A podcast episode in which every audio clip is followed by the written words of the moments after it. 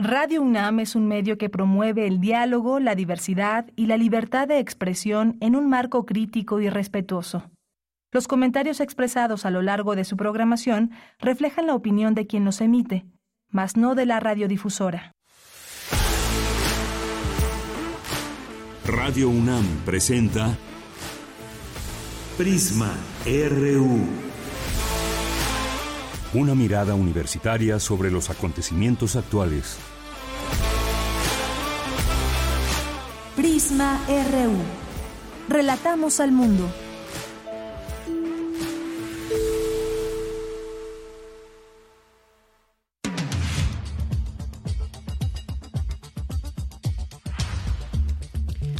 Tal? Muy buenas tardes. Muchas gracias por acompañarnos aquí en Prisma RU. Estamos arrancando esta semana, hoy 27 de febrero. Ya se nos está escabullendo el mes de febrero, el segundo mes del año 2023. Y con mucho gusto de estar aquí con ustedes al frente de estos micrófonos. Hoy se cumplen tres años del primer contagio de COVID en México. Ya tres años. ¿Qué hemos aprendido de esta pandemia? ¿Qué aprendimos la pandemia? Tres años, nos dice hoy la Gaceta de la UNAM. Muy interesantes todos estos datos que contiene. Y entre ellos, los beneficios del uso de cubrebocas y de lavado de manos es parte de lo que nos dice la investigadora del Instituto de Biotecnología de la UNAM, la doctora Susana López Charretón, aquí en Gaceta UNAM. Hoy, hace tres años, 27 de febrero, el INER informó que un hombre de 35 años de edad que había se había contagiado de COVID en Italia, aunque él se recuperó según cifras oficiales, en México han muerto 332.859 personas. Bueno, pues sí, hay que preguntarnos qué hemos aprendido de esta pandemia a seguirse cuidando. Muchas personas se siguen contagiando, aunque la mayoría ya no utiliza el cubrebocas ni en espacios abiertos y tampoco en espacios cerrados. Ha habido hubo un repunte de contagios todavía este año, así que pues ya es una elección de cada persona cómo cuidarse y cómo tratar de evitar contagios, además de que las vacunas llegaron y llegaron para quedarse. Vamos a, tener eh, esta información, vamos a platicar también de los 50 años de la Facultad de Psicología de la UNAM, vamos a platicar con su directora, la doctora Marielena Teresa Medina Mora Casa, vamos a tener también una entrevista con la doctora Julian Bordeaux, investigadora del Departamento de Geografía Social del Instituto de Geografía. Con ella vamos a tratar un tema, ustedes han escuchado hablar de ese término cartogramías, bueno, pues es un equipo de investigadoras, estudiantes y artistas que crean y aplican un laboratorio taller de arte, además de otras metodologías participativas para conocer las experiencias de vida de jóvenes, hombres, mujeres que habitan centros de rehabilitación aquí en la Ciudad de México. Un tema muy interesante del cual les platicaremos el día de hoy. Vamos a tener también una entrevista con el escritor Héctor Manjarres con motivo de su libro La prisión en invierno. No se pierdan esta opción literaria en este día que les hacemos. Y vamos a tener también las actividades de la sala Julián Carrillo, la cartografía RU con Otto Cázares, cultura con Tamara Quirós y más aquí en este espacio de Información Prisma RU desde nuestra universidad para todas y todos ustedes. Y sí, ayer hubo una marcha, una marcha enorme en número de personas que participaron. Por supuesto que también hablaremos de este tema, tenemos una nota preparada sobre ello y ya iremos conversando sobre este y otros temas más en la agenda nacional y por supuesto universitaria. En nombre de todo el equipo, soy de Yanira Morán y desde aquí relatamos al mundo. Relatamos al mundo. Relatamos al mundo.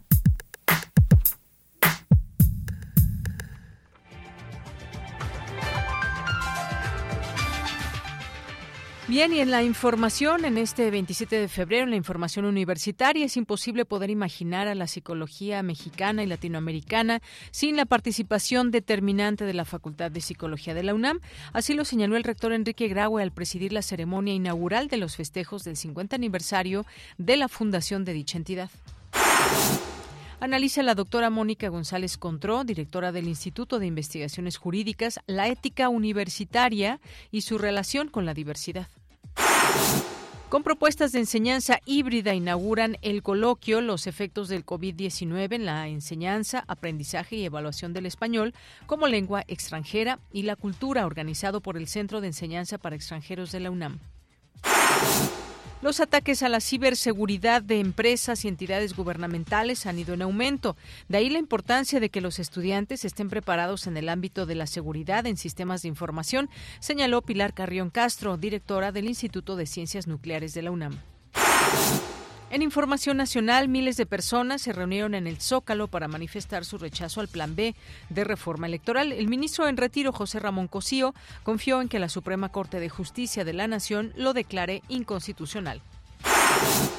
El presidente Andrés Manuel López Obrador consideró saludable para el país que los opositores se agrupen y manifiesten. Sostuvo que la mayoría de quienes convocaron han participado en gobiernos anteriores, han defendido fraudes electorales y han formado parte de la corrupción. En más información, la Fiscalía General de la República obtuvo la ratificación de prisión preventiva contra el exgobernador de Puebla, Mario M., detenido por el presunto delito de tortura contra la periodista Lidia Cacho. En la información internacional, el asesor de Seguridad Nacional de Estados Unidos, Jake Sullivan, advirtió que entregar armas a Rusia tendrá un costo real para China. Hoy en la UNAM, ¿qué hacer? qué escuchar y a dónde ir. Hoy es lunes de Gaceta UNAM y en su portada nos presenta el tema ¿Qué aprendimos? La pandemia tres años. En esta edición podrás conocer qué medidas puso en práctica la UNAM para enfrentar la pandemia, todo acerca de las vacunas, así como las secuelas del SARS-CoV-2. Además, en este número de la publicación universitaria, los especialistas analizan la conjunción anual de los planetas Venus y Júpiter. Consulta la Gaceta de la UNAM que se encuentra disponible en su sitio oficial. La serie Espacio Académico APAUNAM es una coproducción con la Asociación Autónoma del Personal Académico de la Universidad Nacional, bajo la conducción de Ernesto Medina y Sabrina Gómez Madrid. Hoy te invitamos a escuchar la serie de cápsulas en las que el doctor Jorge Rogelio Pérez Espinosa, docente e investigador del Centro de Investigaciones sobre América Latina y el Caribe de la UNAM, nos habla sobre el tema El reto de titularse. Espacio Académico APAUNAM se transmite de lunes a domingo a lo largo de la programación de nuestra emisora. Otra opción sonora que no te puedes perder es la serie Recuento de Pérdidas, una coproducción de nuestra emisora con el Programa Universitario de Medio Ambiente de la UNAM, que cuenta con la investigación de Marjorie González y la locución de María Sandoval y Juan Stad, quienes hoy hablarán del lobo mexicano, su hábitat natural, la reducción de sus poblaciones, los comités que se han organizado para procurar su conservación, así como las costumbres y características de la especie. Sintoniza hoy el 96.1 de frecuencia modulada en punto de las 16 horas de después del corte informativo.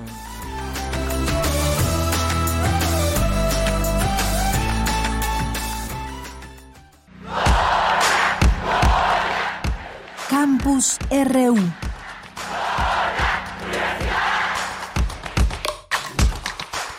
Una de la tarde con 10 minutos. Nos vamos con mi compañera Virginia Sánchez. Inician los festejos del 50 aniversario de la fundación de la Facultad de Psicología de la UNAM. ¿Qué tal, Vicky? Te saludo con mucho gusto. Muy buenas tardes. Igualmente, Bella. Muy buenas tardes a ti y al auditorio de Prisma RU. La psicología, disciplina para la comprensión y el manejo de los factores que afectan a la salud mental, ha tenido una larga y apasionada historia y evolución que le ha permitido construir una única dimensión vocacional, profesional y científica para comprender y atender los trastornos mentales, mejorando con ello el bienestar de millones de personas. Y en ese horizonte histórico se conmemoran los 50 años de la Facultad de Psicología de la UNAM, entidad imprescindible para el desarrollo de la psicología mexicana y latinoamericana. Así lo señaló el rector Enrique Graue al presidir la inauguración de los festejos del 50 aniversario de la fundación de esta entidad. Escuchemos al rector.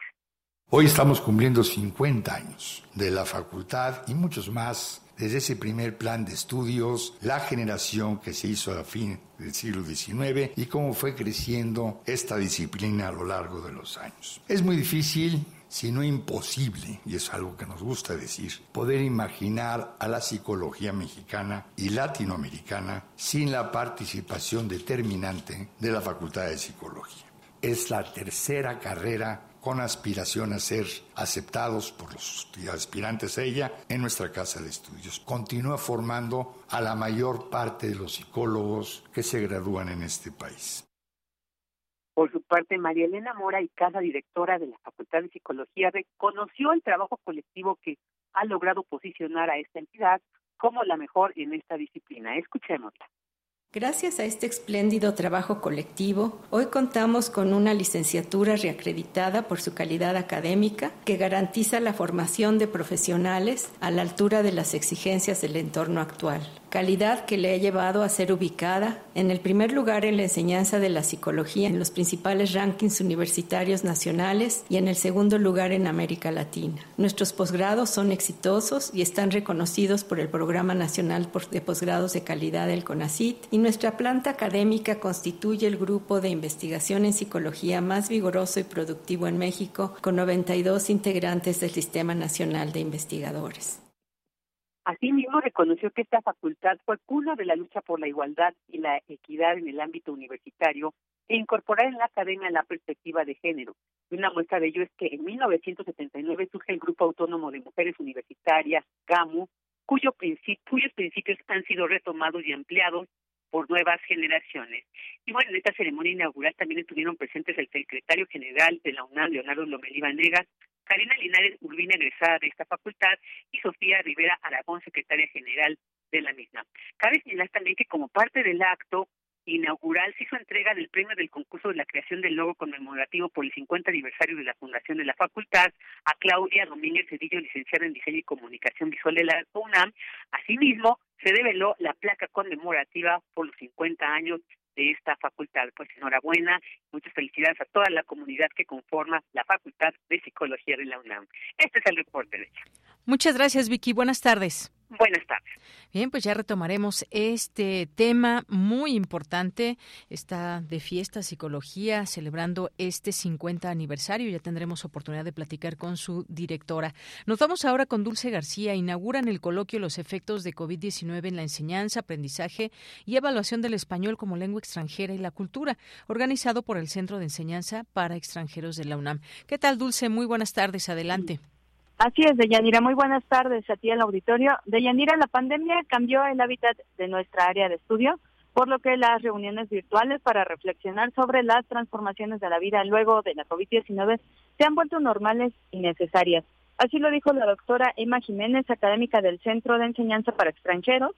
En el marco de este coloquio que comentas, Deyanira, los efectos de la COVID-19 en la enseñanza, aprendizaje y evaluación del español como lengua extranjera y la cultura llevado a cabo por dicha entidad universitaria eh, y en donde la doctora Emma Jiménez habló también de la necesidad de desarrollar la enseñanza híbrida en varios sentidos, pues las instituciones que enseñan lenguas y culturas están adoptando planes a largo plazo y necesitan de estas herramientas. Vamos a escucharla. Aquí en este centro está en desarrollo, entre otros, un programa de cursos de español y cultura mexicana en línea, SECMEL Hemos contado además con el decidido apoyo del Departamento de Tecnología Educativa a cargo de la especialista Maribel Carmona. Seguramente en sus instituciones también ha habido esa transformación en los planes que habrá de incluir un apoyo constante a la actualización de docentes y de cursos y elaboración de materiales. Y bueno, Deyanira, aquí también estuvo presente el doctor Alberto Vital Díaz, director del Centro de Enseñanza para Extranjeros, él dijo que las instituciones que enseñan lenguas como el CEPE están enfrentando desafíos, pero también están aplicando estrategias, ante lo cual destacó, por ejemplo, la importancia de llevar a cabo este coloquio. Escuchemos por qué. Este es un coloquio, yo diría, de, de grandes concreciones. Viendo el programa, es muy claro que va en esa dirección y es una pertinencia absolutamente incontestable. Eh, celebro entonces la relación con DGTIC y también hay una relación entre tecnología y enseñanza. Dicho esto de manera general, entonces también vamos a ver de maneras más específicas qué nos corresponde a nosotros. Es un coloquio internacional, en efecto, veamos el programa. Tenemos la Universidad de Toronto, tenemos la Universidad Nebrija, tenemos la sede de la Universidad Nacional en Canadá, Deyanira, el coloquio Los efectos de la COVID-19 en la enseñanza, aprendizaje y evaluación del español como lengua extranjera y cultura se llevarán a cabo durante estos días y hasta el primero de marzo. Estas actividades pueden consultarse en las redes sociales del Centro de Enseñanza para Extranjeros, donde también se están llevando las transmisiones en vivo. Les recomendamos estas actividades, esa información. Muchas gracias, Dulce. Muy buenas tardes. Gracias a ti, muy buenas tardes. Bien, nos vamos ahora con la información de Cindy Pérez Ramírez. La diversidad, el respeto y la no discriminación y la tolerancia son la base del quehacer universitario, destaca la directora del Instituto de Investigaciones Jurídicas de la UNAM, Mónica González Contro. ¿Qué tal, Cindy? Buenas tardes. ¿Qué tal, Deyanira? Muy buenas tardes. Es un gusto saludarte a ti y a todas las personas que están escuchando Prisma RU. La UNAM constituye una muestra de la pluralidad social y étnica. Ante ello, reconoce la igualdad, libertad de pensamiento y de expresión, respeto, tolerancia y laicidad en las actividades universitarias.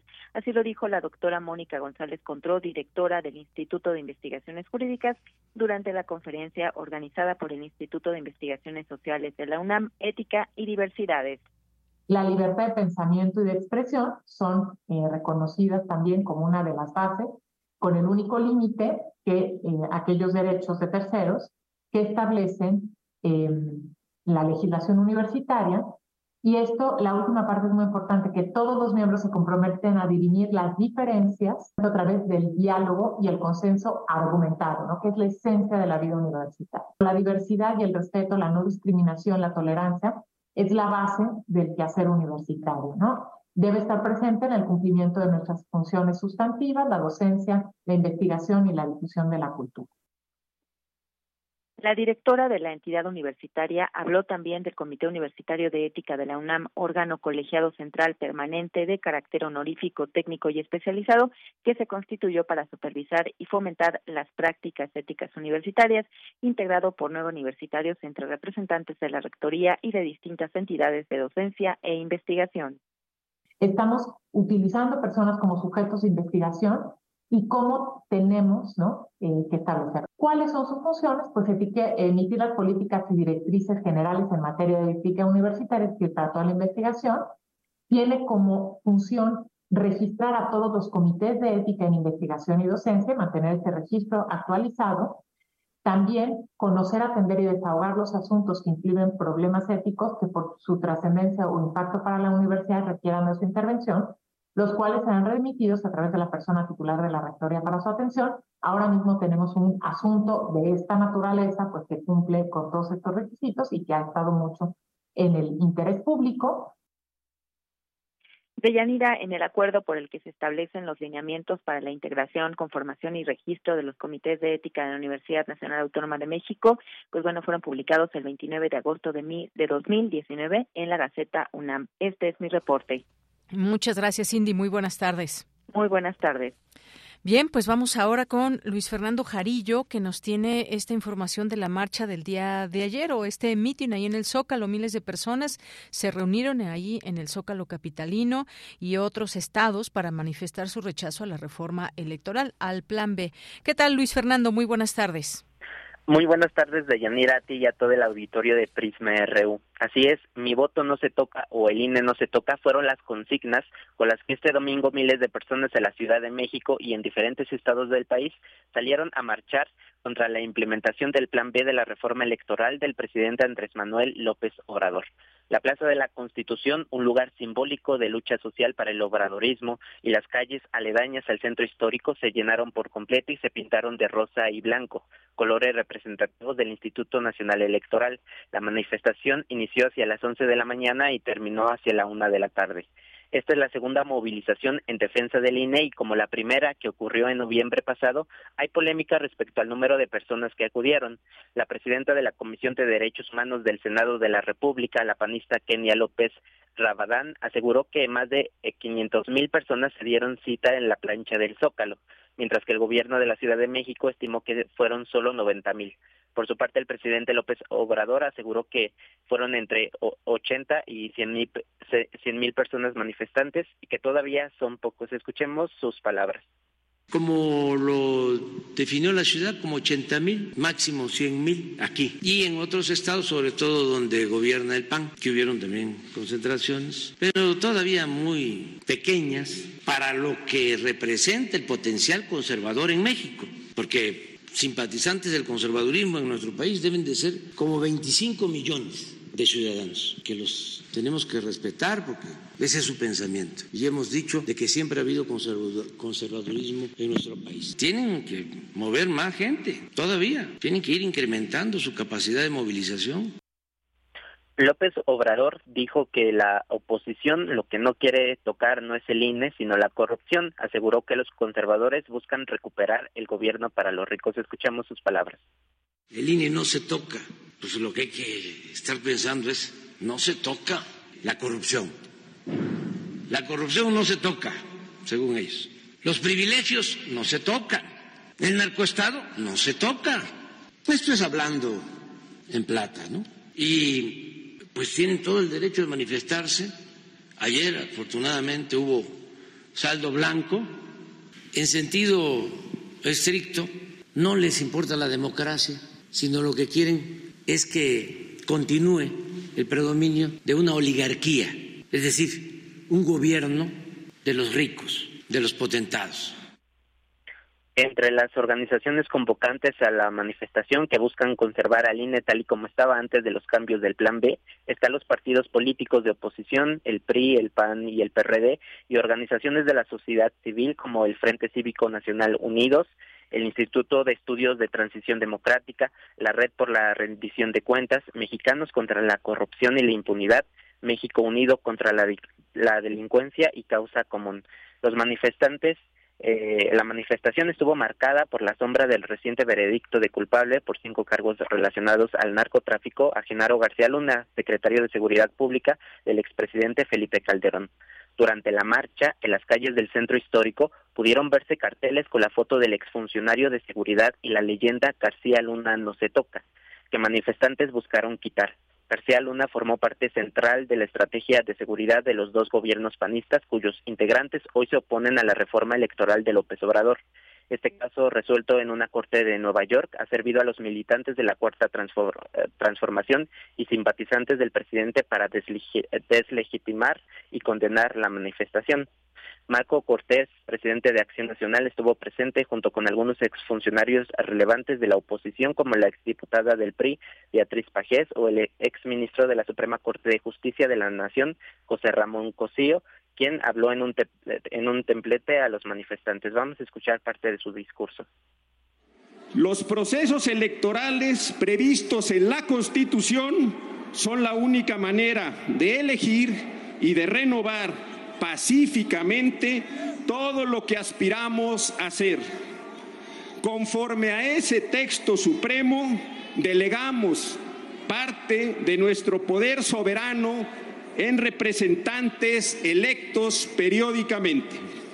Si estos procesos, los electorales, no se realizan debidamente, una persona puede asumir, puede creer que su proyecto de gobierno puede sernos impuesto sin importar lo que pensemos. Y bueno, será la Suprema Corte de Justicia de la Nación la que determine las impugnaciones respecto al plan B del presidente. La semana pasada el ministro Alberto Pérez Dayán suspendió la primera parte de las reformas para las elecciones a Coahuila y el Estado de México. Este es mi reporte de Yanira. Muchas gracias por el mismo, Luis. Hasta luego. Hasta luego, muy buenas tardes. Bueno, ahí lo que nos reporta nuestro compañero Luis Fernando Jarillo en torno a estas personas que se reunieron en el Zócalo. Sí, hubo una enorme manta con el escudo del PAN y al frente la imagen de Genaro García Luna que fue colocada antes de que se iniciaran esta, esta concentración en defensa de lo que dicen la democracia y del INE y que provocó, por supuesto, disgusto entre quienes asistieron al Zócalo. Se tuvo que bajar esta manta posteriormente y bueno, pues fue parte también de el color de lo que sucedió ahí. El plan de la reforma electoral, por, eh, por cierto, entrará en vigor este lunes. Y bueno, pues eh, esto es la información también relevante en torno a, esto. La reforma electoral será publicada en el Diario Oficial de la Federación a partir de hoy. Eh, así se dio a conocer por parte del coordinador de diputados federales de Morena, Ignacio, Ignacio Mier, una vez que concluyó el proceso legislativo, el llamado Plan B en la Cámara de Senadores el pasado miércoles con la exclusión de la cláusula de vida eterna para los partidos minoritarios, dijo tener conocimiento de que las reformas a diversas leyes se empiezan a publicar este lunes. Y bueno, pues sí, todo lo que sucedió ayer, destacar eh, que el Zócalo se llenó para sorpresa quizás de muchos. Hay una guerra también en el tema de las de las cifras, cuántas personas se reunieron, mientras el gobierno capitalino reporta 90 mil personas en esta concentración. Organizadores dicen que más de 500 mil. Usted dirá si participó o no. Y estos cálculos que se hacen dependiendo de qué lado se mire, ¿no? Por supuesto que ha habido otras marchas, pongamos la marcha que hubo también que convocó el presidente López Obrador, que llenó también el Zócalo y calles aledañas y demás, pues también hubo ahí distintas eh, cifras que se daban. El caso es que, bueno, fueron zócalos llenos y ahí están las convocatorias también. En esta convocatoria, no perder de vista que también, además de ser un llamado a, a los ciudadanos y que no dudo que muchos ciudadanos acudieron por mutuo propio, por supuesto, y con esta reflexión de que quieren que el INE eh, no se toque. Y también pues vimos ahí representantes claramente de partidos políticos, ya decía nuestro compañero, entre ellos Marcos Cortés, también vimos por ahí a Santiago Krill en las fotografías. Y bueno, pues estos representantes que tomaron el micrófono, Beatriz Pajés que se identifica con el PRI, que en su durante su participación como oradora en esta concentración, pues dijo eh, en el Zócalo capitalino, afirmó que el presidente López Obrador utilizó el al órgano autónomo para llegar al poder en 2018, pero que hoy pretende destruirlo con su plan B de reforma electoral. Y ya escuchábamos también al ministro en retiro, José Ramón Cosío, que pues confía en la Suprema Corte de Justicia de la Nación que va a invalidar este plan B. Y como les decía ahí, los distintos medios de comunicación, hoy prácticamente todos los medios dan a conocer eh, con una foto en su portada de la plancha del Zócalo que se ve ahí en color rosa. Hay algunos medios por ejemplo, este de eh, este portal de Aristegui dice cientos de personas tomaron las calles del primer cuadro de la capital para asistir a la concentración de en defensa del INE.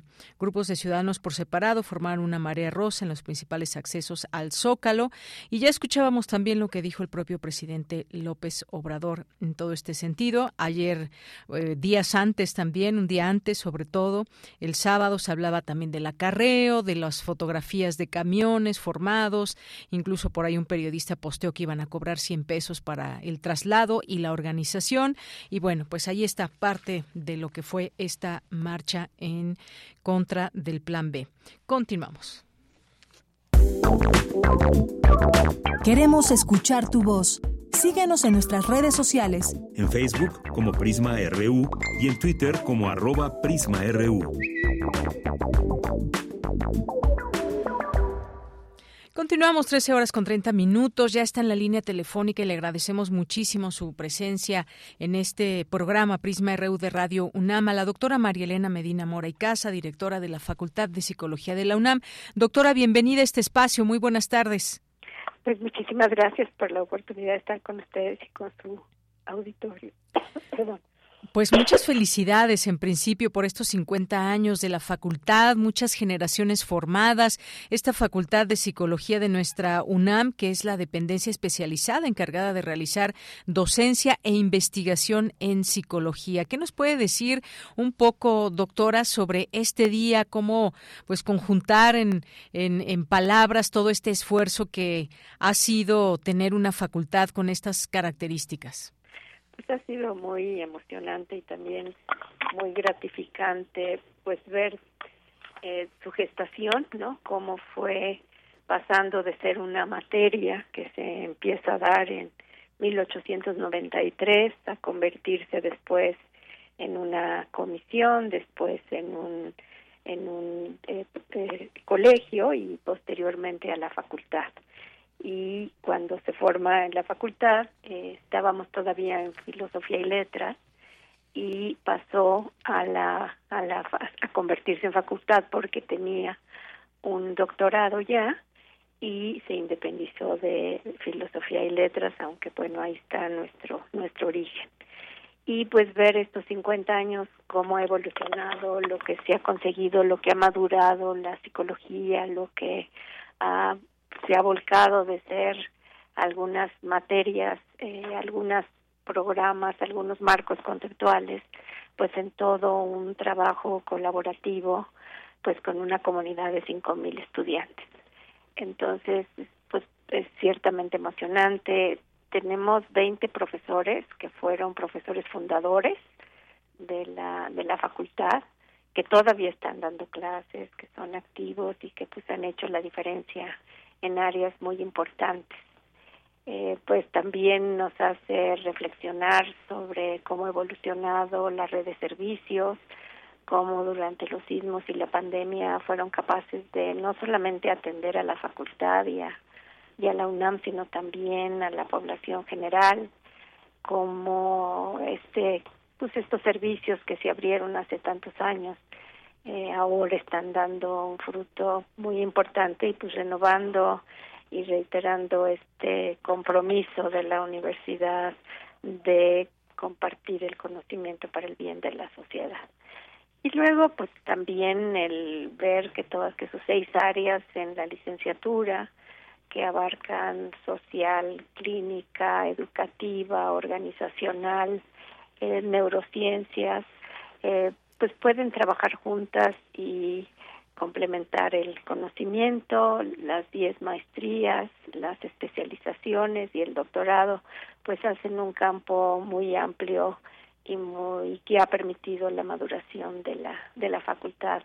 Desde luego esto no es posible si la UNAM no está atrás, porque esta posibilidad de tener eh, esta continuidad, este apoyo, este crecimiento, pues solamente es por el apoyo también de las pues de las autoridades, ¿no? Y del trabajo, pues de los académicos, que son muchos, del consejo técnico, de cada consejo técnico que durante todos estos años pues ha avanzado, resuelto los problemas académicos y pues pensamos que que vamos por un buen camino y ahora reflexionamos sobre cuál debe ser nuestro futuro.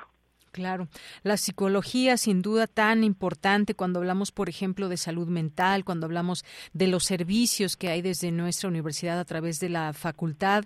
Hablar de su nivel, su calidad de investigación, sin duda muy importante, doctora, porque además considerada como una de las mejores en América Latina en su rubro.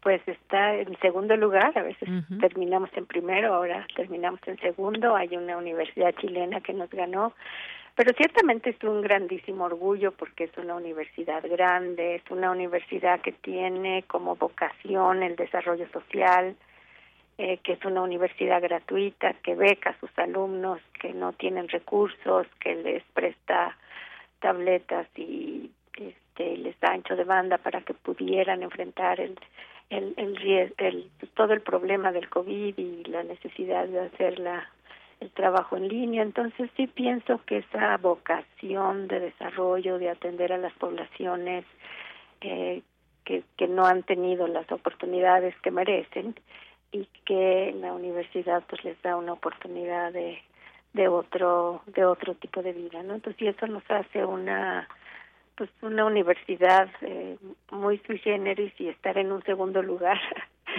eh, enfrentando todos estos retos, pues es un orgullo grandísimo. Un gran orgullo. Y hoy decía por la mañana nuestro rector que es imposible poder imaginar a la psicología mexicana y latinoamericana sin la participación determinante de la Facultad de Psicología de la UNAM y pues todas las investigaciones también, doctora, que hay en torno a esto que hacen sus propios estudiantes, egresados, ahora eh, pues que tienen estudios de maestría, de doctorado en un área tan importante y desde donde se han hecho muchas cosas también. Yo insistía en este tema de la pandemia hoy que nuestra propia eh, Gaceta nos lleva a ello y habla de pues todos los aprendizajes que nos deja y en muchos sentidos y entre ellos no solamente el de la salud física, sino el de la salud mental. Así es, y tener estas opciones, pues porque ha tenido una vocación de formar especialistas en diferentes modelos y aproximaciones de tratamiento y para diferentes poblaciones la Organización Mundial de la Salud piensa que que la primer el primer la primera recomendación para cuando tenemos un problema pues es una psicoterapia. Y esta psicoterapia siempre y cuando tengamos personas formadas en, en, en, su manejo. Y las maestrías profesionalizantes tenemos 10 que pues están dedicadas a eso a dar esta calidad de la atención y los servicios tienen programas para las prácticas y también para la supervisión en las prácticas y el seguimiento del progreso de los de los de las personas que piden los servicios. Y es muy interesante porque ahora con toda la tecnología esto se puede hacer de una manera muy efectiva y pues nos permite garantizar pues una educación de calidad que me parece muy importante.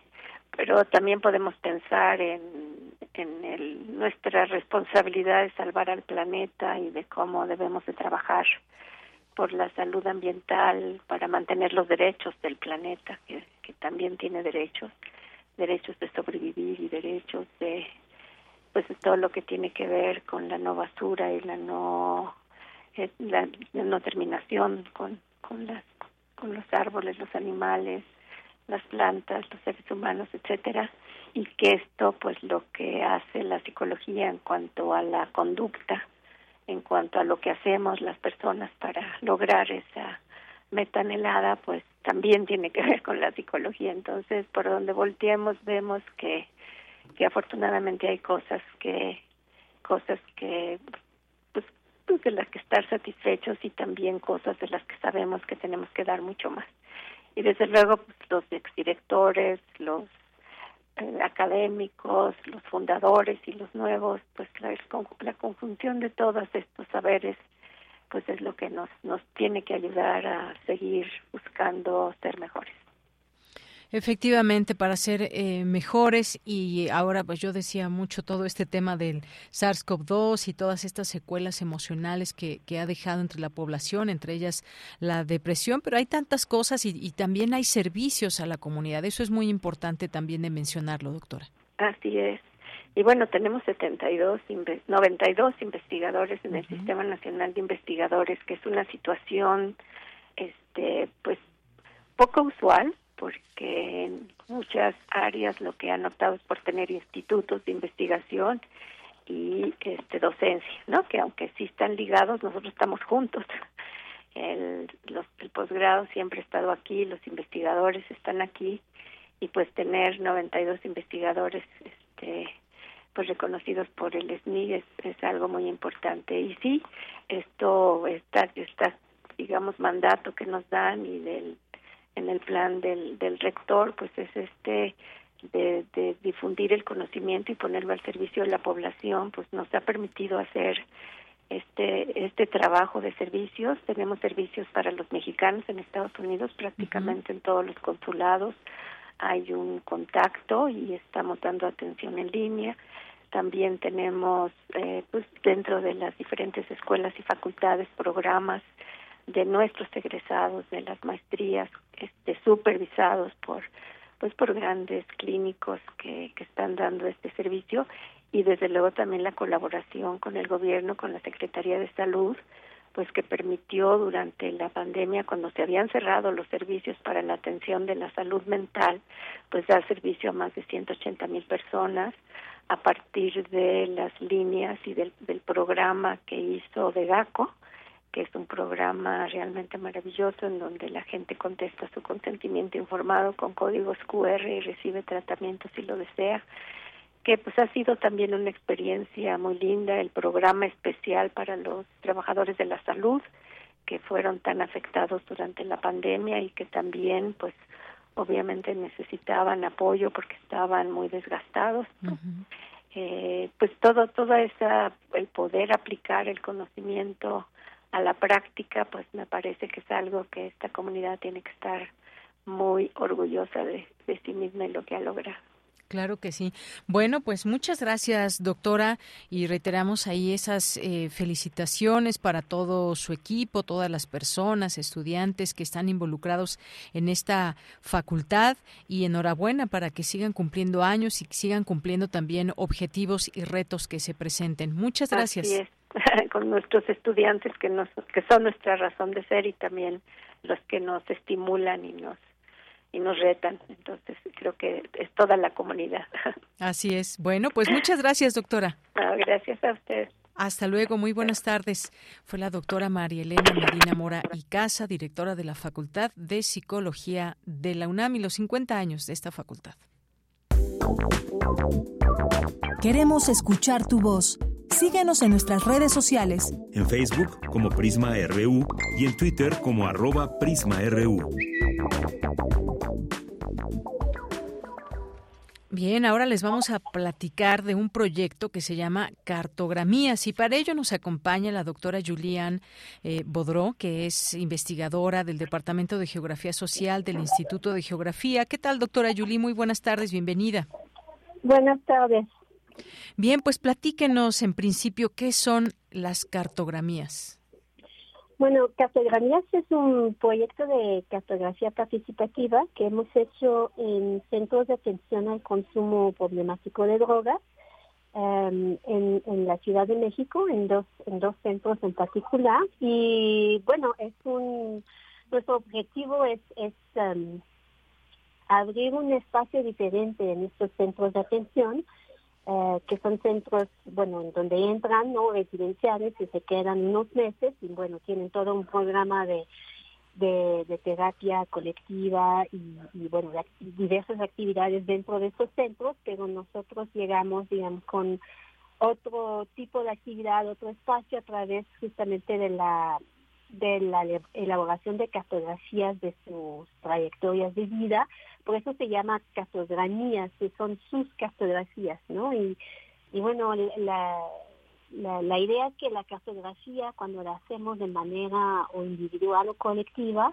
con las personas, de manera participativa, permite reflexionar sobre su vida, sobre, sobre bueno, lo, a dónde vamos, a dónde eh, el futuro, ¿no? Y, bueno, lo que les pasa. Entonces es un espacio que les permite trabajar un poco eh, sobre su su consumo problemático y, bueno, eso, eh, hicimos estas cartografías con ellas y ellos, con dos grupos, bueno, siempre trabajamos de manera separada entre hombres y, y, mujeres porque justamente las experiencias son muy distintas y para construir la confianza en este espacio que abrimos con, con ellas y ellos. Muy bien, pues interesante todo esto, sobre todo esto que nos platica de trabajar con jóvenes, hombres y mujeres que habitan centros de rehabilitación aquí en la Ciudad de México y cómo es que pues les ayudan en su desarrollo en estos eh, centros. Yo le preguntaría cómo cómo cómo es trabajar con esta población, qué tan fácil o difícil puede resultar, doctora. Bueno, siempre, digamos, cuando tratamos de, de consumo de drogas, no siempre, pero la mayoría de, de, estos jóvenes eh, han tenido trayectorias muy marcadas por la violencia. Entonces, em, entrar a trabajar con personas que para muchas han vivido eh, traumas muy importantes, eh, siempre es difícil, por supuesto, y eso necesita mucho cuidado, em, mucho mucha ética también, ¿no? En la manera en la cual vamos trabajando con ellas y ellos. Y yo, yo creo que lo importante es tomar el tiempo de construir un espacio de confianza con ellas y ellos para empezar. Digamos, no vamos allá dos horas y, salimos y ya es todo. Pasamos semanas y semanas y meses, ¿no? trabajando con ellas y ellos. Tiene que haber una continuidad, digamos, para construir este, este espacio en donde se pueden abrir y se sientan bien para eh, ir elaborando estas, estas cartografías. Y lo que es importante también pensar, eh, y eso lo, lo, hemos, lo hemos trabajado mucho en este proyecto, es, es pensar en el autocuidado también del equipo de investigación porque digamos que vamos entrando, compartiendo espacios en donde en donde se habla mucho de violencia, en donde hay muchas emociones muy intensas. Eh, y, bueno, tenemos que cuidarnos a nosotras y nosotros también como, como equipo de investigación, ¿no? Entonces hemos elaborado también todo un protocolo de cuidado mutuo con las, los jóvenes, pero también eh, con las y los investigadores del, del proyecto, porque justamente no es fácil, como me dicen, ¿no? Efectivamente puede ser, pues digo, de alguna manera tiene su complejidad y hay necesidades también de estas eh, jóvenes y estos jóvenes también, pero pues a través del arte algo muy interesante porque pues un centro de rehabilitación, por ejemplo, en la periferia de la Ciudad de México, pues que puede explorar distintas trayectorias individuales y mostrarlas a la gente. Hay una página de internet que estaba yo viendo aquí muy interesante, eh, cartografías.mx donde podemos encontrar todo este trabajo. Hay un eh, hay un eh, qué tan extensa antes de preguntarle sobre este informe que hay eh, qué tan extensa es esta realidad de las adicciones en la Ciudad de México doctora bueno lo, difícil, es muy difícil, esa pregunta porque no hay datos em, la, la última encuesta de perdón de consumo de drogas es de 2017 entonces ha cambiado mucho la, la bueno, la situación desde 2017, pero eh, es muy difícil saber em, de manera, digamos, um, dura, con cifras estadísticas, ¿no? Em, qué tan extensa es la realidad del consumo. Lo que, lo que sí sabemos es que, eh, es que va aumentando y va aumentando eh, también mucho para las mujeres en relación con, con los hombres. es una realidad también que eh, es que también tenemos que tener en cuenta que el problema del consumo problemático no solamente tiene que ver con las drogas ilegales, también hay muchas drogas legalizadas, ¿no? Que, em, que también se consumen mucho, como los inhalantes, por ejemplo, ¿no? Entonces son realidades que son em, eh, muy extensas eh, y que van aumentando que van aumentando para mujeres, que van aumentando también para los más jóvenes de 12 a 17, años, eh, por ejemplo, ¿no? Ah, entonces eh, es una realidad sí, muy presente que tenemos que ir trabajando, hablando desde, desde muy joven con, con, con, los habitantes de la ciudad y a nivel nacional también. Muy bien. Y en este sentido le preguntaba yo sobre este informe, un texto informe que habla de todo lo que este trabajo, de lo que han hecho, que son, pues, eh, el título es Trayectorias juveniles de violencia y sus relaciones con las instituciones de violencia. ¿Nos puede hablar un poco de estos resultados que se pueden encontrar y que nos acercan a esta, a esta labor de lo que hacen desde cartografías, doctora? Bueno, el, el informe que hemos hecho es que este proyecto fue financiado por um, eh, de la, la Secretaría de Educación, Ciencia y Tecnología y, Innovación de la Ciudad de México, y por, uh, por PAPIT. Y, lo que hemos hecho primero es un diagnóstico de la red institucional eh, de atención a jóvenes eh, que con, con consumo problemático. Um, y, bueno, la, la primera constatación que hicimos es que la mayoría de los centros de atención em, son informales, entre comillas, en el sentido de que no son registrados. Em, y si no son registrados, bueno, tienen, eh, a veces siguen las normas, a veces no, eh, y tienen bueno financiamiento muy muy distinto no y, modelos de tratamiento también muy muy distintos. Entonces em, uno de los resultados de este programa de este proyecto fue em, elaborar una especie de, de de base de datos de todos los centros que hemos podido registrar pero por supuesto que no es completo, porque lo que se necesitaría sería un centro completo, digamos, de, estos centros. Em, y justo como muchos de ellos tienen financiamiento muy intermitente, bueno, van a aparecer, apareciendo y desapareciendo, ¿no? Entonces ese es un primer punto que es importante, creo, hacer es entender un poco um, a dónde van las los jóvenes si es que necesitan uh, atención, ¿no? Um, también falta mucha um, mucha información.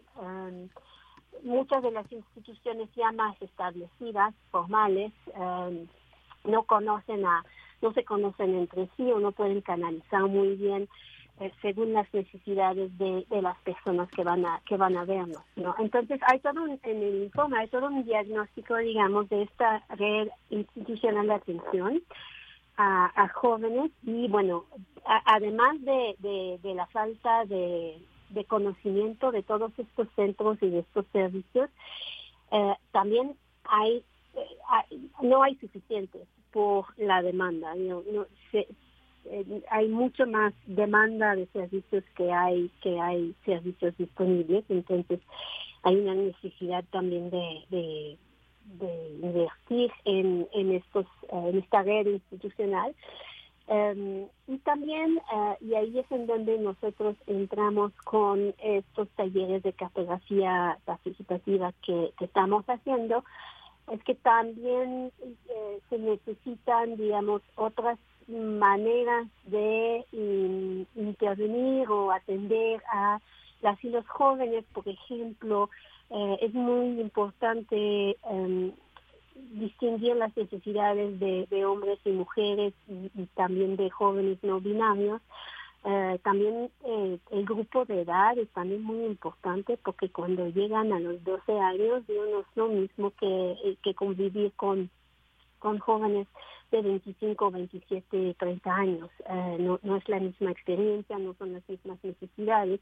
Y justamente em, lo que hemos tratado de, elaborar en este informe son un poco las pautas para em, desarrollar actividades con enfoque de género y también em, que priorizan las relaciones no violentas, porque muchas de estas instituciones son muy jerarquizadas también.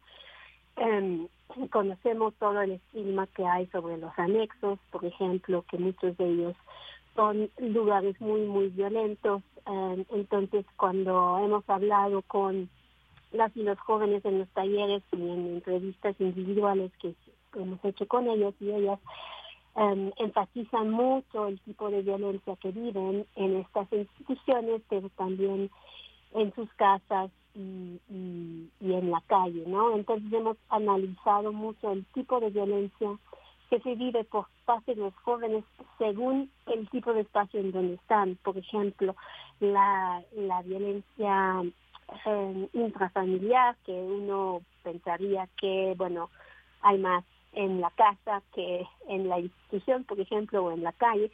Bueno, eso no es cierto, porque hay mucha violencia intrafamiliar que sale de la casa y que, por ejemplo, los jóvenes son percibidos por la persona violenta eh, en la calle o son internados contra su voluntad en una institución, etcétera. Entonces, la violencia es muy, muy um, compleja y hay muchos, muchos distintos tipos de violencia según el lugar donde se da esa violencia. Muy bien. Bueno, pues muchas gracias, doctora Julián eh, Bodro, que nos habla hoy de este tema de cartografías y pues dejo ahí la página para que la gente conozca más de este tema, cartografías.mx y muchas gracias. Muchas gracias a ustedes.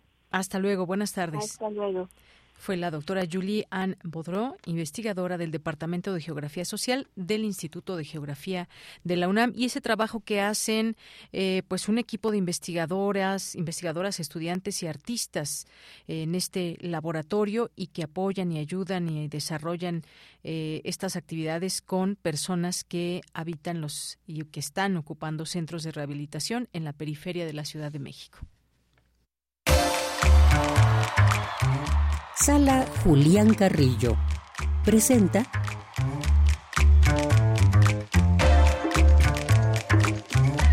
Bueno, y ya Montserrat Muñoz está por aquí haciendo gala de su presencia. Muchas gracias, Deyanira, por ese recibimiento, también al equipo de Prisma RU. Es de verdad un gusto, un honor, un deleite escucharnos en esta sección, porque convivimos con ustedes, conversamos con ustedes. Solo es que con ustedes y por ustedes, queridos radioescuchas y cibernautas, programamos acerca del espíritu de las artes. Tenemos ya casi un mes que va a iniciar, ya casi se nos fue febrero, pero queremos invitarles a estos flechazos culturales aquí en Radio Universidad. Recuerden que estamos en el corazón de la colonia del Valle. Aquí nuestra sala les espera con diferentes actividades de entrada libre y por supuesto si no están en la Ciudad de México y nos están escuchando desde otro lugar, pues tomen un avión y vengan aquí a la Ciudad de México y conozcan nuestra programación cultural.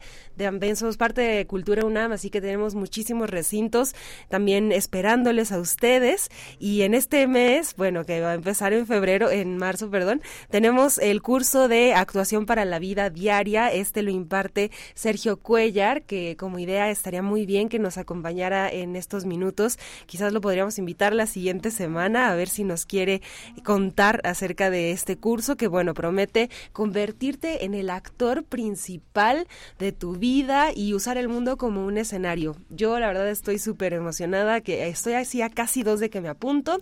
Ahorita les voy a pasar el correo para que conozcan también, ahí manden el correo para pedir informes, para inscribirse. Recuerden que tienen descuento a nuestros cursos si son de la comunidad UNAM o INAPAM. También para este curso de oratoria y dominio de la voz que inicia el 25 de marzo, impartido por Sergio Rued.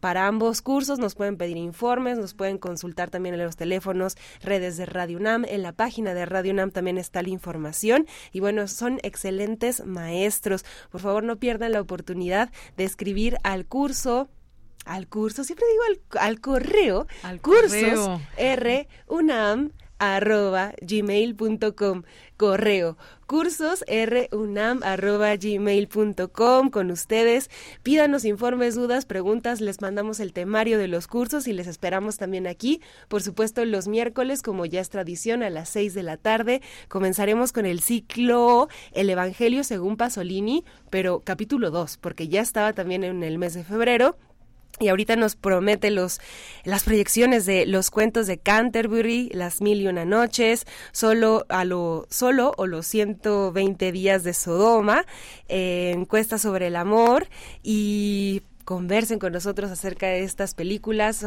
son en gran formato, con buen sonido, con muy buena dirección de este director. Y bueno, conversamos al final si se quieren quedar con nosotros para pues socializar el fenómeno del cine. Eh, los jueves tendremos conciertos en marzo que son de música pues un poco más académica, un poco tanto clásica como ópera, como de ensambles de cuerdas, de guitarras, así que estén pendientes de nuestra programación en el Facebook como Sala Julián Carrillo. Y en el viernes nos da muchísimo gusto próximos conciertos de intersecciones que serán dedicados a mujeres en la música. Entonces todo el mes de marzo tendremos propuestas demasiado valiosas, comenzando con las Girls Go Ska, un poquito de ska y reggae este viernes, entrada libre en Radio Universidad a las 9 de la noche.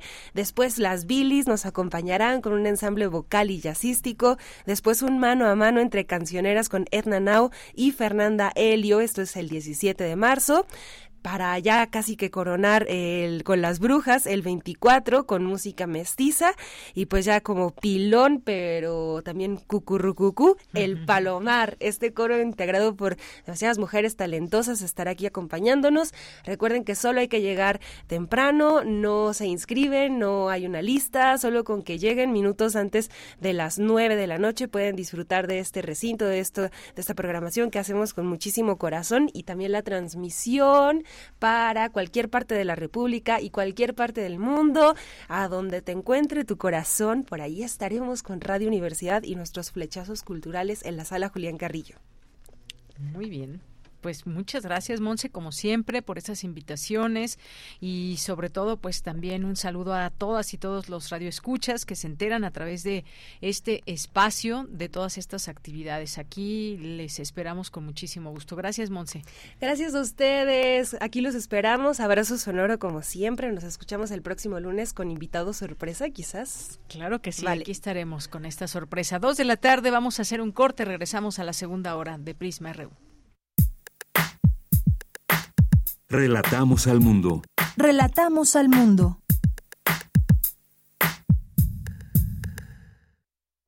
La violencia política contra las mujeres en razón de género es un delito. No solo nos niega el derecho a votar, a postularnos por un cargo o a ejercerlo. Nos quita la voz y limita nuestra participación en la toma de decisiones. Por eso, el INE y la FICEL investigan a quienes ejercen este tipo de violencia y protegen los derechos políticos y electorales de las mujeres. Si necesitas denunciar violencia política contra las mujeres en razón de género, ingresa a fedenet.org.mx. Mi INE es valioso porque garantiza mis derechos y nos une.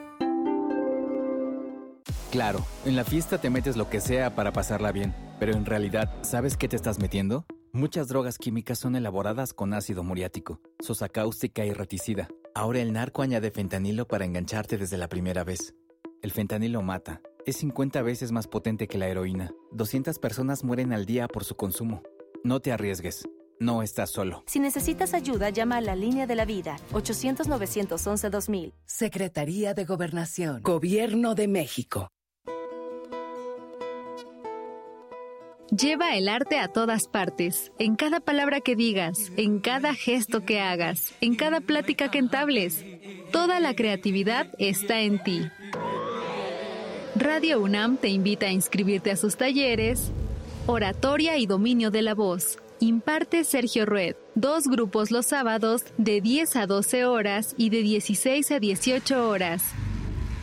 Actuación para la vida diaria. Imparte Sergio Cuellar sábados de 10 a 13 horas, del 25 de marzo al 29 de abril.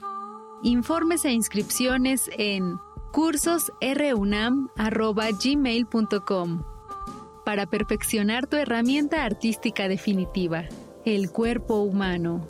Radio UNAM, experiencia sonora.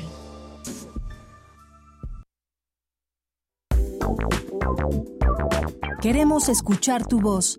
Síguenos en nuestras redes sociales. En Facebook como Prisma RU y en Twitter como arroba PrismaRU.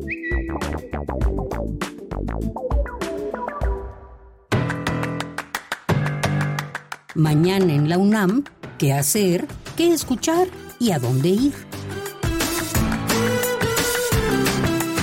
Mañana no te puedes perder el estreno de la serie 52 por 24, instructivo sentimental para el cine del siglo XX, que busca incentivar a los aficionados a conocer las grandes películas de la historia del cine. En cada emisión se hablará de una cinta diferente y a lo largo de un año el Radio Escucha tendrá un panorama bastante completo de la historia del cine en 52 filmes reseñados. Expertos en la materia conversarán sobre la relevancia del largometraje y su contexto histórico. Se contará también con un público quien compartirá anécdotas, ilusiones, desilusiones y todo lo que esa entrañable película le hizo sentir. Disfruta del estreno de la serie 52 x 24, instructivo sentimental para el cine del siglo XX y sintoniza a partir de mañana todos los martes en punto de las 10.30 horas el 96.1 de FM. La Dirección General del Deporte Universitario organiza el evento 8M, Día Internacional de la Mujer 2023, visibilizando la participación de las mujeres en la actividad física, que contempla un recorrido conformado por 8 estaciones, el cual iniciará cada 30 minutos. Podrás participar en diversas disciplinas como yoga, baile, defensa personal, tai chi, nutrición y destreza. La participación es abierta a mujeres y hombres de la comunidad universitaria y público en general. Este evento se llevará a cabo el próximo 8 de marzo de 10 a 14 horas en las islas de Ciudad Universitaria. Otra opción que no te puedes perder en el marco del 8M, Día Internacional de la Mujer, es el ciclo Mujeres Directoras, que contará con la función de diversos largometrajes dirigidos por mujeres en distintas partes del mundo, como El piano, Asfixia, Silencio Radio, Florenotomí, Nudo Mixteco y 30 Almas, entre otras. El ciclo de cine Mujeres Directoras se llevará a cabo del primero al 31 de marzo en la sala Carlos Monsiváis del Centro Cultural Universitario. Consulta la cartelera en el sitio oficial www.filmoteca.unam.mx. Para Prisma RU, Daniel Olivares Aranda.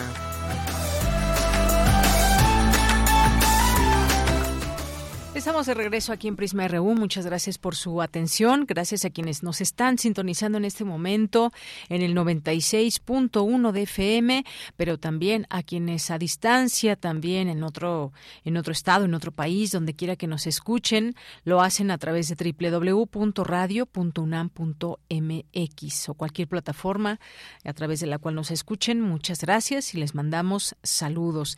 Pues gracias a quienes también nos escriben en nuestras redes sociales en arroba Prisma RU en Twitter y Prisma RU en Facebook. Son las dos de la tarde con seis minutos.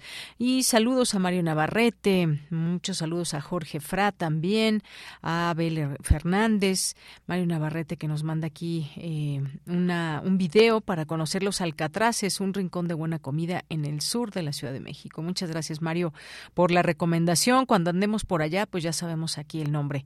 Andrés Mar, muchos saludos. Dice, suena muy interesante estos cursos Saludos a todo el equipo y auditorio de Prisma RU. Sí, ya todos estos cursos de los cuales nos habla Monse Magia. El Zarco también, muchas gracias por aquí. Eh, bueno, no entendí mucho el comentario. ¿Tomen un avión? Gracias, Ike Tecuani. No, Sarco Tecuani más bien. Gracias y muchos, muchos saludos. Bien, ahora también mandamos saludos a Eduardo Mendoza. Bienvenida a Semana de Prisma RU. Abrazos para ti también, Eduardo. Gracias también aquí a quien nos escribe, Refrancito, Marco Fernández. Eh, a nuestras amigas y amigos del Instituto de Investigaciones Sociales, el ISUNAM, también cuentas que siempre les recomendamos seguir de nuestra universidad. Itzel Guerrero, Lola Mosqueda, muchas gracias, Paloma G. Guzmán, eh, César Soto, que nos dice la asistencia en la, eh, en la manifestación ciudadana fue optativo el participar o no del ciudadano. El hecho de utilizar dicho evento en la toma de fotografía individual o de grupo y publicar en redes sociales no aportó nada de utilidad y vacío y vacío de significado, nos dice aquí eh, César Soto, a ver, que esta manifestación, pues sí, fue opcional, fue un llamado desde la ciudadanía y un llamado también político, hay que decir las cosas como son, también hubo un llamado político, hubo quienes encabezaron también esta marcha, que fue una parte políticos, una parte ciudadanos y también algunas agrupaciones que pues son anti-AMLO, hay que decirlo, hay mucha gente que, que fue también porque es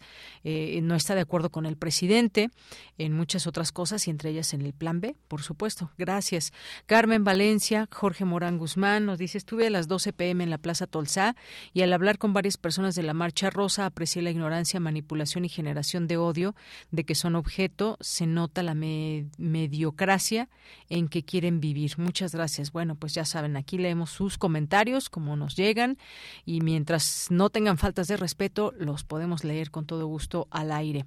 Mayre Elizondo nos dice, ¿cómo podría la oposición quitar de encima a García Luna y sus narcogobiernos, cómo no contraponerse con Cosío, que fue parte del fraude electoral en el 2006 y minimizó el montaje Casé Vallarta, cómo no dudar si realmente defienden la democracia o solo sus privilegios. Muchas gracias, Mayra Elizondo, también aquí por tu comentario, la fotografía que nos envía, dice, sí se toca, Lorenzo Córdoba, sueldos millonarios y privilegios, no se toca el dinero del pueblo, la democracia y la patria. Gracias. Eh, Franz Cafe, también muchos saludos. David Castillo Pérez dice que fue marchar en la concentración al lado del saco de pus eh, ¿Quién era ese personaje? Javier Lozano, creo, ¿no? Así le dicen en redes sociales. Bueno, perdón, ya lo dije, pero no, tenía que haberlo dicho, David Castillo. Híjole, dice, bueno, aquí lo mismo. Muchas gracias. Jorge Morán, excelente disertar sobre ética. En la investigación es necesario hablar de ética en todos los ámbitos del país. Franz Café fueron más los convocados por, las, por la mentira y el odio, un movimiento como el del doctor Jekyll y muchas gracias. Habló el exministro eh, eh, Cosío, pero actúan Alito, Marco Cortés y Claudio X. Muchas gracias por su comentario. Eh, Sinue Vega, Franz Cafe, dice, fueron más los convocados por la mentira. Bueno, aquí se repitió este tuit. Muchas gracias. David Castillo dice, bravo por ellos, lástima de la desinformación, el acarreo y, por supuesto, lo más importante, el odio al presidente, perdón, ya ahora sí lo leí antes, ¿no? Que hace rato se me pasó. Ahí está esta cuestión. Gracias, David Castillo. Oscar Sánchez A nos dice, creo que no debe sorprendernos que se haya logrado llenar el zócalo. De hecho, me parece una proporción pequeña para haber convocado y propagandeado al menos una semana de sol a sol a través de todos los medios convencionales y consolidados posibles, cosas que antes eran impensables. Gracias, Oscar. Em, Jorge Morán Guzmán, un cordial inicio de semana para Deyanira, al equipo de Prisma RU, Radio e Internautas. Ayer un excelente día en la FIL de minería con la presencia del grupo de la dichosa palabra. Muchas gracias Jorge Morán Guzmán que asistió allá a la fil a la fil de minería que todavía está, por supuesto, no se pierdan alguna visita, alguna actividad de las cuales hay muchas muchas y muchas cosas que hacer por allá. Gracias por compartirnos. Eh, y Mario Navarrete Real también nos dice lunes a viernes aquí el gran equipo y aquí presente. Dice así defendimos las pensiones de 8 millones de mexicanos, vacío. Así defendemos nuestro interés particular, Zócalo lleno, esto haciendo referencia a la marcha del día de ayer. Refrancito nos dice, lo cierto es que hay tanta y tanta desinformación que los asistentes, por supuesto que iban, algunos de forma sincera, a defender al INE, pero ni sabían que era el era el plan B y compartir calle con Gordillo Alito Pajés, Ruiz Macié, Josefina Vázquez Belauzarán y otros impresentables, nos dice aquí refrancito. Gracias. Em, también Mario Navarrete, que nos dice fuera de todo, la manifestación democrática es buena, sin embargo, privó la desigualdad, la desinformación y el acarreo. No cabe la menor duda que los impresentables se apersonaron en la marcha con su habitual protagonismo y mentiras que dibujan su realidad. Y aquí nos manda algunas fotografías de eh, de esta marcha. Muchas gracias. Hoy sí, eh, dice Refrancito, pudiendo escuchar casi desde el principio. Muchos saludos a eh, Vicky, que condujo la semana pasada, el viernes, y hoy con atención a Deyanira. Muchas gracias. Dice lo de ayer, bueno, que la gente salió con libertad a gritar, incluso insultar, que sean más exigentes con sus oradores. Rosario Durán, buen lunes para ti también, Rosario. Y pues gracias, Guerrero, también por aquí nos escribe. Gracias por la caricatura de Totoro, David Castillo. Muy buenas tardes. Y gracias pues a todas las personas que por aquí nos están siguiendo y escuchando. Eh, gracias a Salma Vargas. Y nos llegó también otro mensaje, bueno, un saludo más bien, Marco Fernández, también, muchísimas gracias. Andrés Mar, Diana E, también que nos manda muchos saludos. Rosario dice, si, como, si yo como trice mortal convoco a una marcha, obvio no voy a tener el mismo poder de convocatoria, por eso que tienen, eh, dice, por eso que tienen más presencia son quienes la organizan.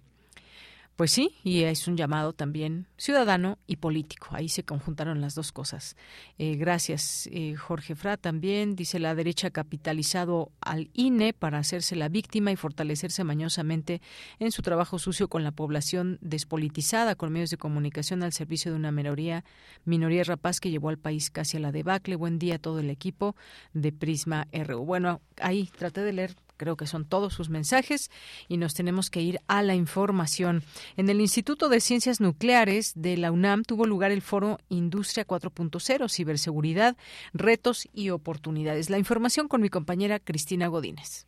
Buenas tardes, Deyanira. Un saludo para ti y para el auditorio de Prisma RU. Hablar de la industria 4.0 implica también hablar de una transformación digital del sistema productivo, incluyendo no solo la robótica, sino también campos como el Big Data, la impresión 3D o el Internet de las Cosas, y especializarse en estos campos representa una oportunidad para tener acceso a más y mejores empleos en el futuro inmediato. Es por lo anterior que en el Instituto de Ciencias Nucleares y en colaboración con la Facultad de Ciencias de la UNAM se realizó el foro Industria 4.0 Ciberseguridad, Retos y Oportunidades.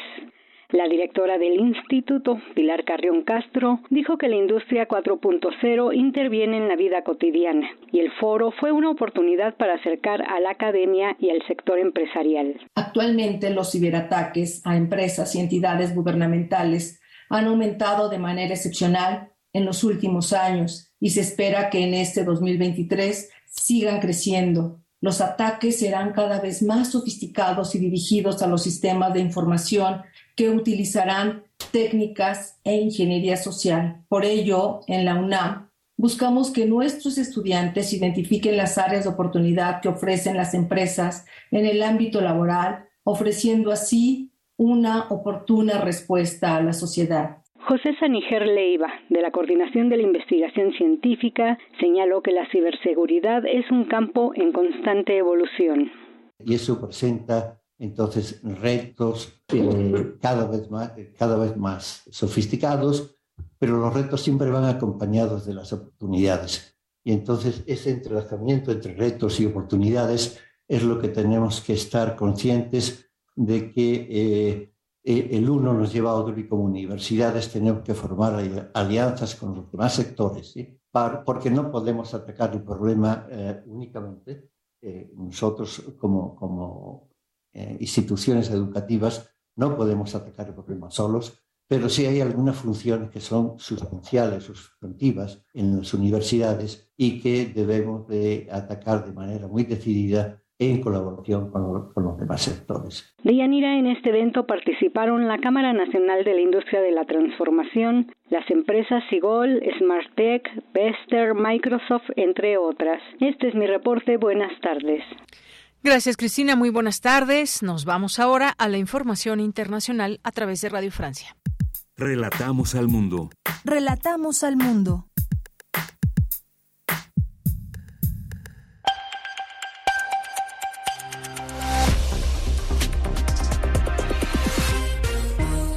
Bienvenidos a este flash informativo de Radio Francia Internacional. Nils Bertinelli lo hace en los controles. Hoy es lunes 27 de febrero y así comenzamos con las noticias.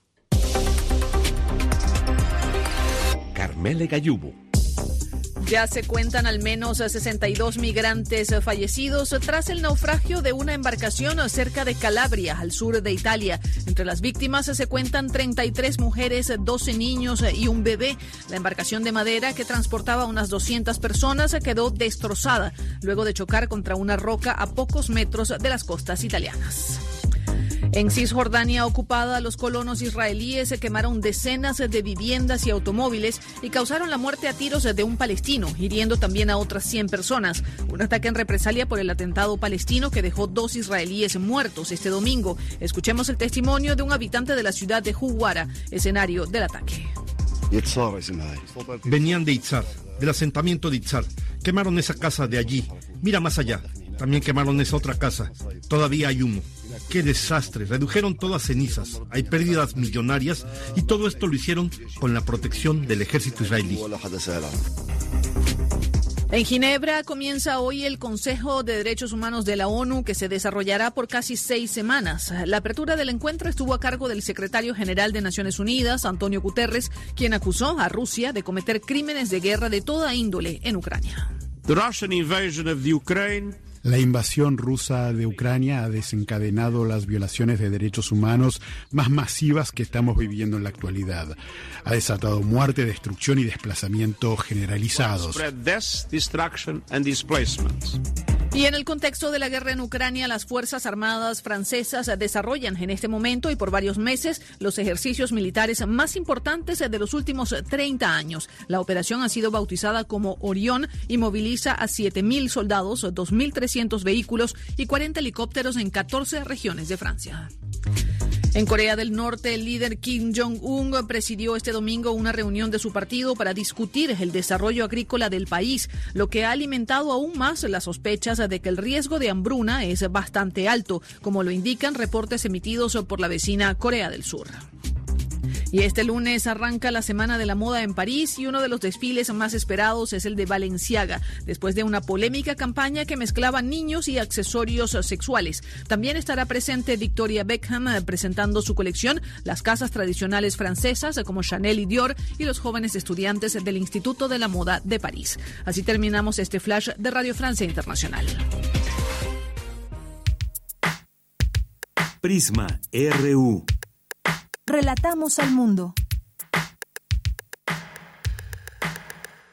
Bien, continuamos y ya tenemos nuestra entrevista relativa a un libro, como les había dicho al inicio, La prisión en invierno de Héctor Manjarres. Héctor Manjarres es un poeta, narrador y ensayista, ha sido profesor de comunicación en la UAM Xochimilco, colaborador en distintos medios de comunicación, premio, Diana Moreno Toscano en 1970, premio Javier Villaurrutia en 1983 por No todos los hombres son románticos, premio José Fuentes de Mares 1998 por Ya casi no tengo rostro, premio Nacional de Narrativa Colima para la obra publicada publicada 2008 por El Bosque en la Ciudad y hoy pues tenemos este libro, La prisión en invierno. ¿Qué tal, Héctor Manjarres? Muy buenas tardes.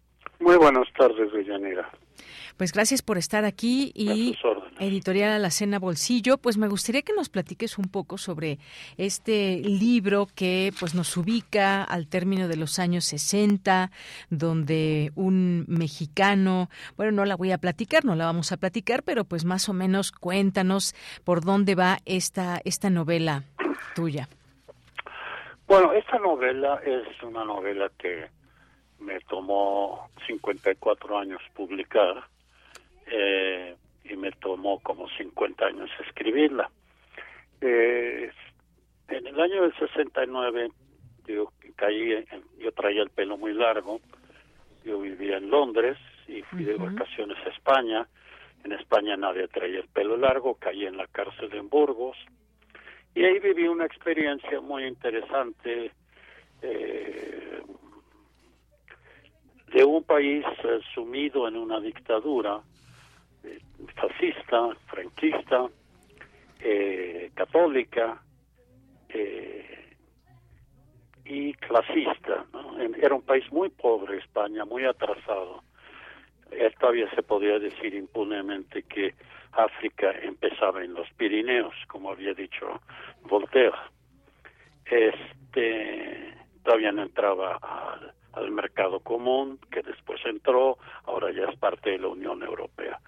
Entonces, este, para, ser, para abreviar, lo que esta, esta breve novela es una síntesis de hechos reales y de hechos no todos exactos, absolutamente reales, de lo que sucedió en una pequeña prisión en la ciudad de Burgos, que era la capital del fascismo, la capital de, España era Madrid, pero la del fascismo era Burgos, eh, en un país congelado en el tiempo. Muy bien, pues sí, efectivamente nos llevas a ese, a esos momentos, eh, nos platicas del clima, nos platicas de, de, Barcelona como tal y ese encuentro con, eh, con, con, José Cristóbal, esa melena, nos, nos ubicas justamente qué significaba traer el cabello largo en esa, en ese momento y cómo, pues cómo entre la gente también se podía ver. Una historia entonces, por lo que nos platicas, eh, biográfica, Héctor. Sí, pero yo creo que es más interesante, digo, para mí pues, es interesante que sea biográfica o autobiográfica, pero, pero en realidad desde el principio siempre quiso ser otra cosa. Primero, una novela, y por eso también tiene elementos de ficción, como yo dije. Y segundo, eh, pues una novela sobre un momento histórico. En este caso, un momento histórico de, de, España. Eh, y, de, y de lo que todavía era, pues, eh, algo muy reciente, que era el fascismo, el, el franquismo, el nazismo, ¿no? Así es, este eh, franquismo que nos das cuenta de ello, las preguntas que, por ejemplo, me pareció esta parte también muy interesante, eh, todo esto que, que se convive con las personas que están dentro de prisión, los temas que se tocan, incluso cuando se habla, por ejemplo, de mujeres, el escándalo que podía llegar a ser en ese momento hablar de, de ciertas libertades que quizás no se permitían aún en España, ¿no? No, aquí quita el quizás, no se permitía nada. No, en España no había sexo. Es más, es muy probable que ni siquiera hubiera sexo dentro del matrimonio. Es decir, había reproducción. Ya. Oye, pero, pues. Pero no sexo, no placer. Sí, sí, creo que lo dejas bien planteado en ese, en esa plática ahí con, con, con, los internos donde, donde se encuentra este personaje. Y también un poco esa, pues, eh, esa eh, esa forma de viajar en algunos lugares de España y finalmente pues por qué había elegido el personaje Barcelona y sobre todo pues también de dónde venía, Londres, el encuentro con un amigo, se habla un poco de amistad, se habla también de, del amor, Héctor. Sí, efectivamente, y uh, eso es Barcelona, digamos, ¿no? era más, la única ciudad más o menos entrecomillado moderna de, de Europa, de España, ¿no?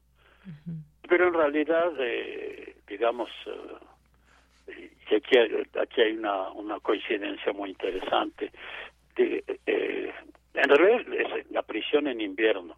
Ni siquiera es el invierno en la prisión, es decir, no es yo pasé el invierno en la prisión, sino que de casualidad soy yo el que narra lo que pasaba en ese invierno en aquella prisión. Y coincidentemente, al día de antier, recibí una carta de uno de los personajes, eh, del que, que se llama Leo, que, que en la realidad eh, su apodo su apodo de militante, su nombre militante era Teo, eh, y recibí una carta de él porque había recibido la novela y me decía que cada vez que empezaba a que retomaba la novela, cada cuatro páginas tenía que abandonarla porque no podía soportar eh, recordar aquellos personajes y aquella situación que vivimos. Hay que tener en cuenta que yo estuve un mes y días. Él estuvo eh, en esa y en otras cárceles muchos años. Y sin embargo, la que recuerda como la peor era la más eh, mediocre, la más pequeña, que es la que en la que coincidimos. Y él sigue siendo mi amigo desde entonces, aunque eh, de Yanira nunca lo he vuelto a ver. bueno, tal vez, tal vez lea su novela. Si escuchara yo su voz como escucho la la, la, tuya, me, me, me, iría de, de, espaldas porque no he escuchado su voz. A veces, una vez al año, así nos mandamos, antes nos mandábamos cartas, después nos mandábamos emails, ¿no? Pero seguimos, seguimos queriendo muchísimo porque vivimos esa experiencia juntos. Él después se salió, él militaba en ETA, y él se salió de ETA y los de ETA trataron de matarlo por, por haberse salido, porque así se, la, se la gastó durante muchos años ETA. Mi amigo Teo, hasta hace cinco años, tenía dos policías que lo cuidaban, ya no del fascismo, sino de sus antiguos compañeros, porque los la ETA no perdonaba a los que se salían de ETA. Entonces, bueno, obviamente yo soy solamente el narrador de otras experiencias, de, como él o como el asaltabancos o como los pobres muchachos que estaban en la cárcel por haber robado pan.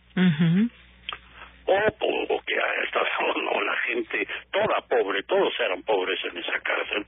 Este los únicos de clase media pues éramos Teo y yo este y este pues eran ladronzuelos asesinos a sueldo pobres diablos en la cárcel. Gente que se iba a quedar años y años por por cualquier cosa.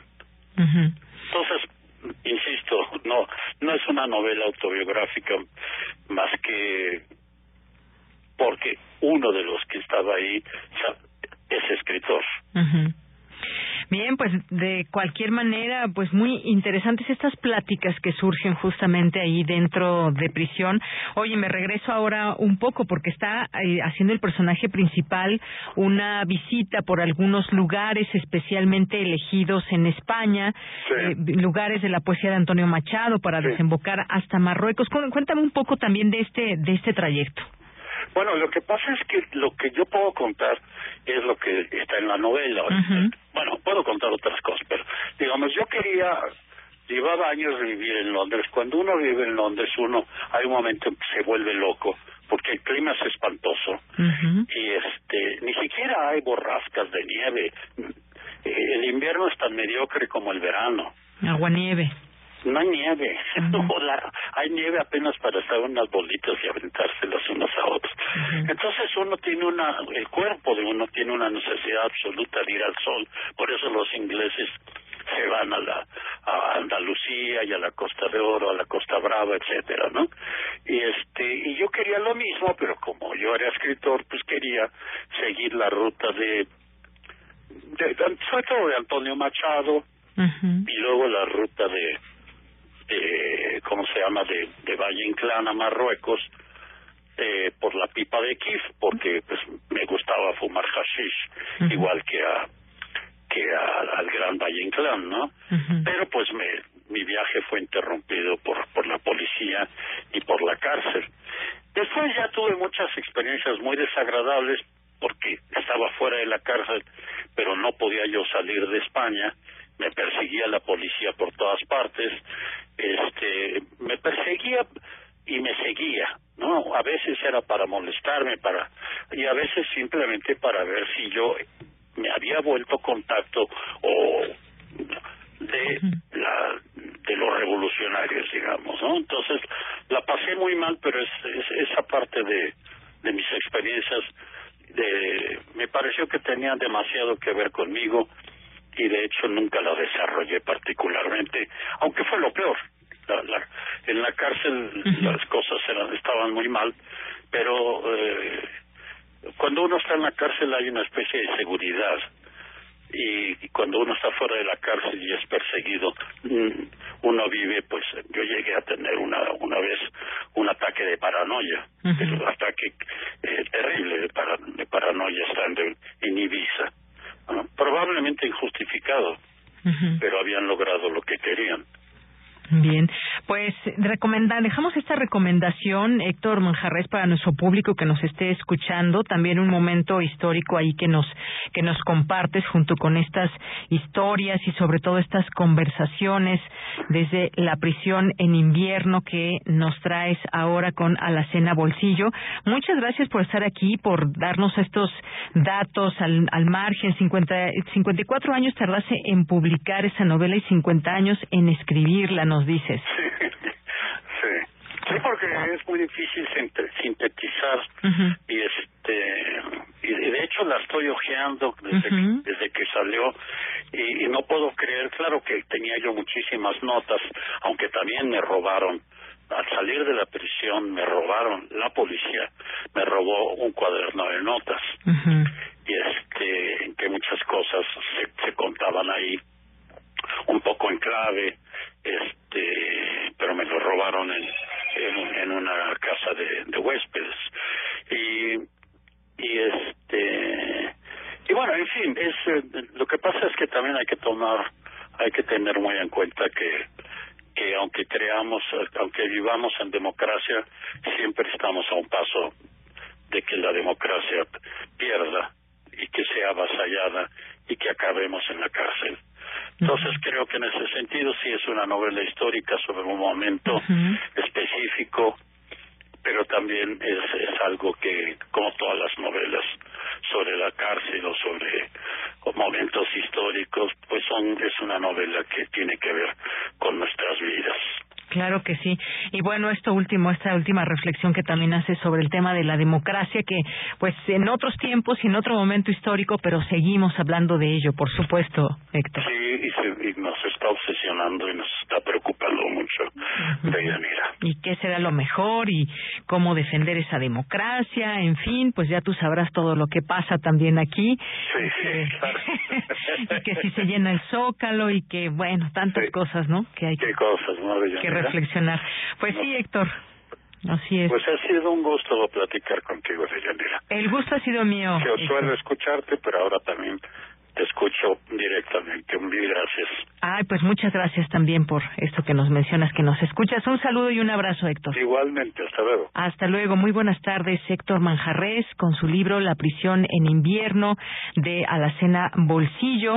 Y que, bueno, pues Héctor Manjarres, como les decía, poeta, narrador y ensayista. Y de verdad no se la pierdan. A mí me encantó esta novela, La prisión en invierno. Ahí la pueden encontrar, se las recomendamos de verdad desde aquí y continuamos. Adelante. Ya viene Otto casi. Bueno, si quieren, vamos a platicar, porque no sé si ustedes sepan lo del Dalet, pero de pronto pasan cosas aquí y se meten los duendes de la radio y nos hacen aquí algunas travesuras, pero ya está, ya está por aquí Otto Cázares, ya nos está escuchando y me da mucho gusto, como siempre, saludarte, Otto. Hola, querida, ¿cómo estás? Eh, gracias por tomarme la llamada. Estoy en el Fondo de Cultura Económica, Rosario Castellanos. ¿Y qué haces por ahí? Estoy montando una exposición que inauguro el sábado 4 de marzo, es decir, este marzo que sigue. ¿A qué hora?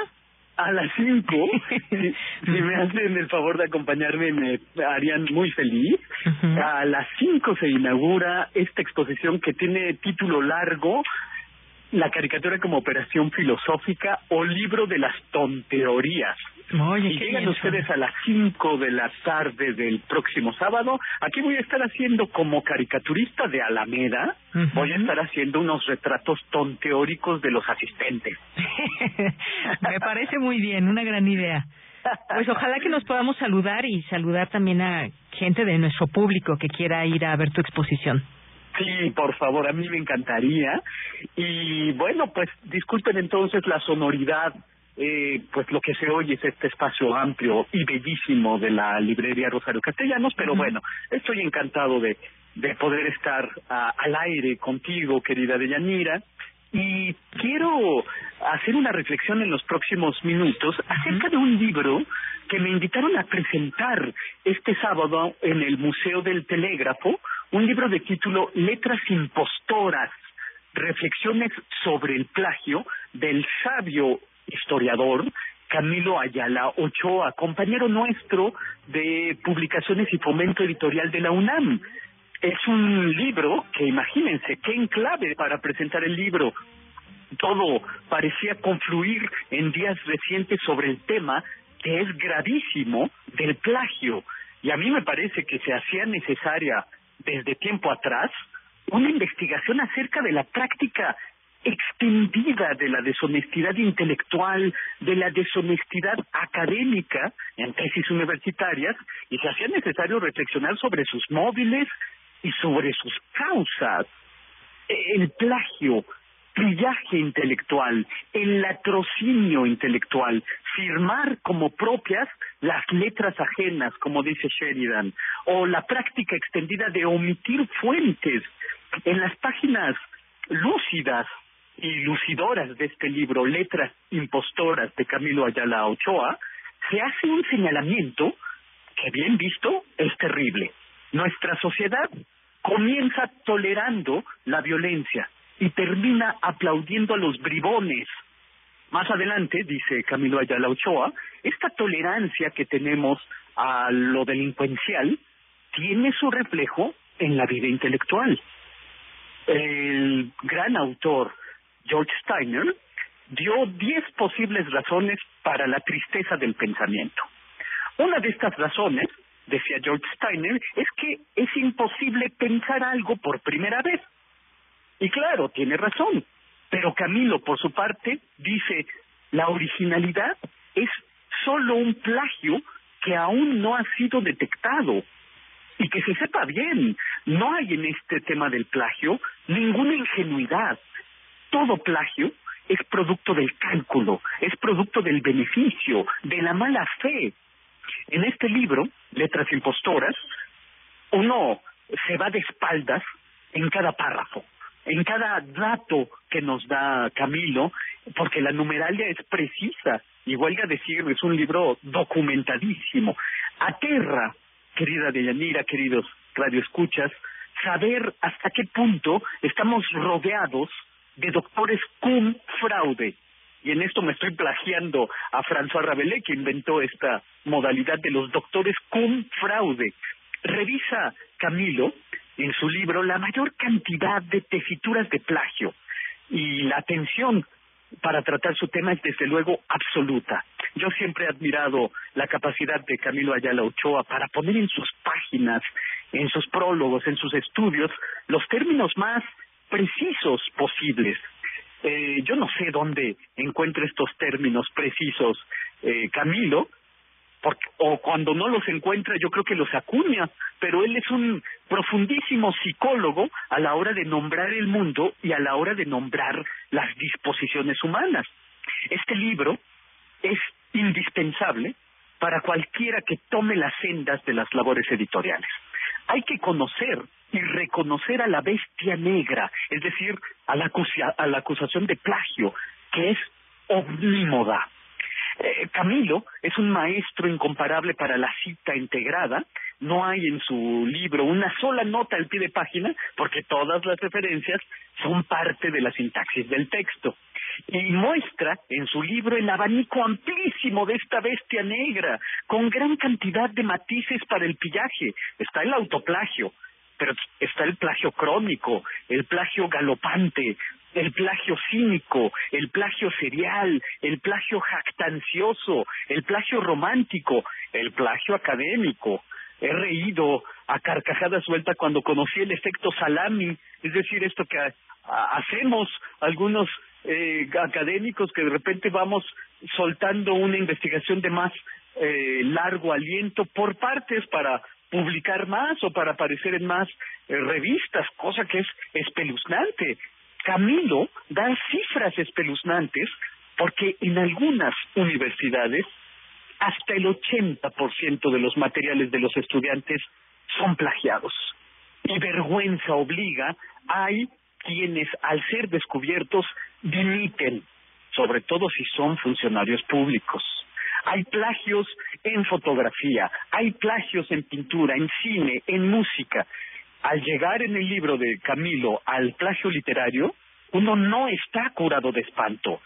Eh, hay, hay anécdotas magníficas de escritores de otras épocas, de escritores recientes, tantos que han plagiado y tanto que se ha, se ha callado el tema. Están los que al ser descubiertos de un plagio responden con una gran gama de reacciones, desde los jactanciosos hasta los que desean fundirse con el piso y están a las puertas del suicidio. Están los que renuncian a pintar o a escribir después de ser, de ser desenmascarados. O está el que se defiende, el que culpa a la secretaria sin tenerla. Y al llegar a la sección ¿Por qué se plagia? Camilo arroja una bomba. Dice, el miedo del plagiario a ser descubierto es más grande que su respeto a los demás. Como he dicho, la gama del plagio en este libro es amplísima. Abarca a los apologistas del plagio, cuyo argumento es mejorar las obras usadas. Eh, hay obras que merecen plagiarse, piensan algunos, y lo repite Camilo como un estribillo. En este asunto, feria de locos es el mundo todo. La lista de embustes es interminable. Hay los que reemplazan, los que copian y pegan, las mezclas, es decir, los que hacen retazos tomados de aquí y de allá, los que reciclan, los que recalientan, los que hibridan, los que hacen mosaicos, los que hacen citas de fuentes inexistentes, los que hacen citas sin material documental, los que reutilizan material. ¿Qué hacer con todo esto? Usar comillas, usar paréntesis, usar cursivas, usar negritas, subrayados, usar otro tipo de tipografía, eh, una letra mayor, una letra más pequeña, usar colores, citar textualmente, parafrasear, pero siempre reconociendo al otro. Eh, Camilo nos enlista herramientas digitales contra el plagio, habla de campañas antiplagio, nos habla pertinentemente sobre sistemas de citación para los ojos bien abiertos de un editor, por ejemplo, pero para un lector pues un lector se fía de la se, se fía de la buena fe del autor. Nadie al leer puede ponerse a, a ser defensor. Eh, para un escritor, la acusación de plagio es la más grave que puede hacerse. Es la muerte en vida y es probablemente el final de una carrera literaria. Hay engaño cuando se habla en contra de lo que se sabe. Hay plagio cuando damos incluso un abrazo entusiasta a la idea de otro y quién sabe cómo, de repente nos fundimos con ella y ya no podemos decir si es una idea propia o es una idea que leímos aquí o allá. Creo que es algo que puede suceder constantemente. Hay plagios por vanidad, todo vanidoso, todo plagiario es un vanidoso y todo plagiario es en el fondo un solitario. Elude el conocimiento porque elude la conversación, elude la amistad, la paradoja del plagiario es que se queda hablando solo con palabras que no son suyas. Qué triste circunstancia, ¿no? La última sección del libro, Coronamiento, nos hace saber que no hay plagio sin consecuencia histórica. El gran fraude de los eh, protocolos de los sabios de Sion es un plagio y tuvo consecuencias históricas gravísimas sobre todo con la persecución a los judíos durante el siglo XX. De modo que yo celebro la aparición de Letras Impostoras de Camilo Ayala Ochoa, que es una reflexión muy lúcida sobre el desamor a las letras, amándolas desesperadamente. Y esto es lo que yo tengo que decir este lunes 27 de febrero de 2023, querida Deyanira y queridos Radio Escucha. Bien, Otto, pues muchas gracias. Como siempre, te mandamos un abrazo y ya estaremos por ahí en tu exposición. Y como bien dices, no hay plagio sin consecuencia histórica. Muchas gracias, Otto. Un abrazo. Encantadísimo. Hasta, ojalá, el sábado. Claro que sí. Hasta luego. que estés muy bien. Adiós. Continuamos. Cultura RU.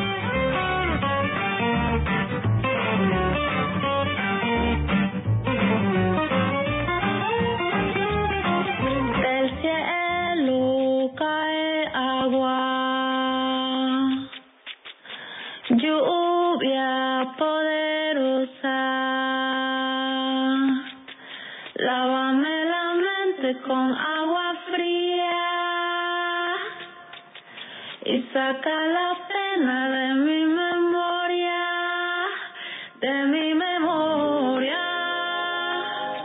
Eh, ah. Está aquí con nosotros Tamara Quiroz. ¿Qué tal, Tamara? Buenas tardes. Deyanira, un gusto saludarte y saludar a las y los que nos escuchan a través de estas frecuencias universitarias. Estamos escuchando La Loba. Esto es a cargo de La Chica. Ella es una cantante, eh, pues, que viene acá a la Ciudad de México para presentarse en el Museo Universitario del Chopo. Estamos escuchando este material que, bueno, se se publicó en 2020 y es una eh, recuperación de la inspiración de la leyenda mexicana de la loba, una historia sobre recrear la vida y reavivar el espíritu de la mujer. Y bueno, la chica eh, retoma la lucha por la unión de las mujeres que luchan contra la opresión patriarcal y para contarnos más detalles sobre esta propuesta musical y sobre todo sobre la presentación en el Museo Universitario del Chopo, nos acompaña Gabriel Yepes, él es coordinador de este recinto. Gabriel, muy buenas tardes y bienvenido a este espacio radiofónico. Hola, ¿qué tal? Buenas tardes, Tamara, un gusto estar con todos ustedes. Al contrario, un gusto para nosotros. Oye, platícanos, pues el próximo 4 de marzo el Museo Universitario del Chopo recibirá la música, la magia, también el ritual, ¿no? A través de la sonoridad. Platícanos de este proyecto.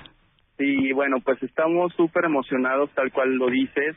Eh, para nosotros tener a la chica en el Museo Universitario del Chopo, pues la verdad es todo un deleite nos encanta, eh, somos muy fans y nos desde el primer momento nos nos interesó muchísimo invitarla a colaborar con nosotros al al mítico Foro del Dinosaurio. Entonces, pues realmente es una ocasión para pues para la gente que la conoce, que la sigue, porque tiene bastantes seguidores en Latinoamérica, en Ciudad de México, eh, pues es una oportunidad única, la verdad. Va a ser un piano solo set alucinante. Excelente. Oye, también platícanos pues un poco, ¿no?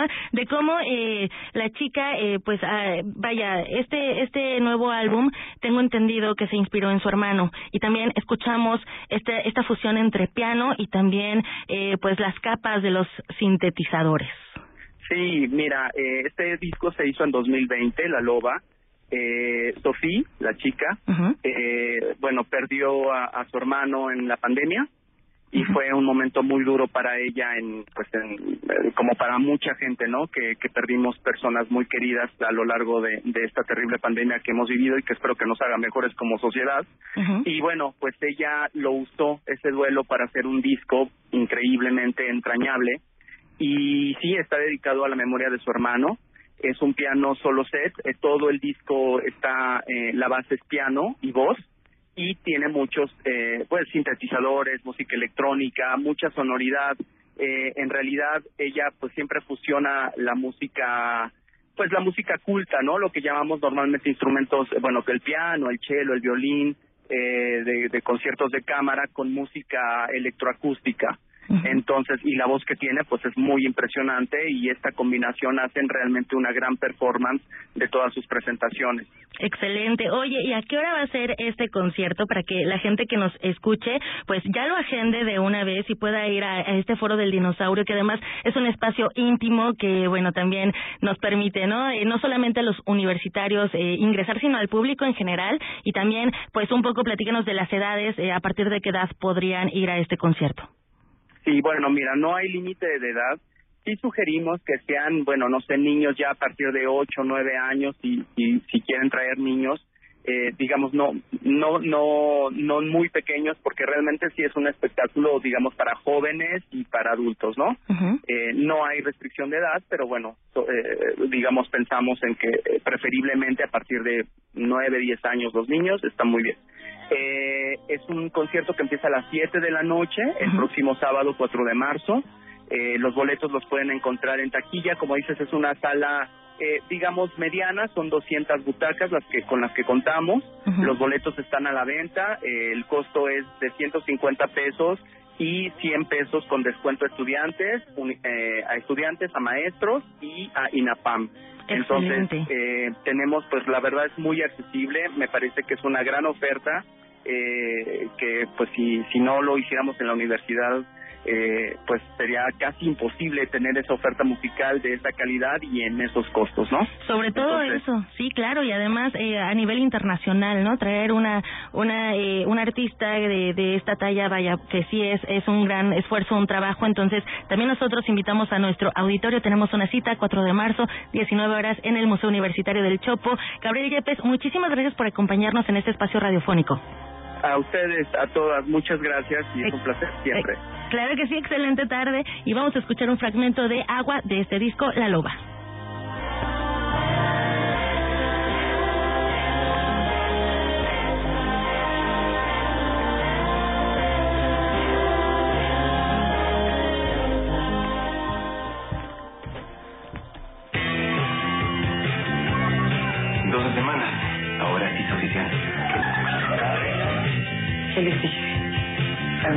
A hacer el milagro, ¿no? ¿Estás contenta? Feliz. ¿Y eso que no te gustan los niños?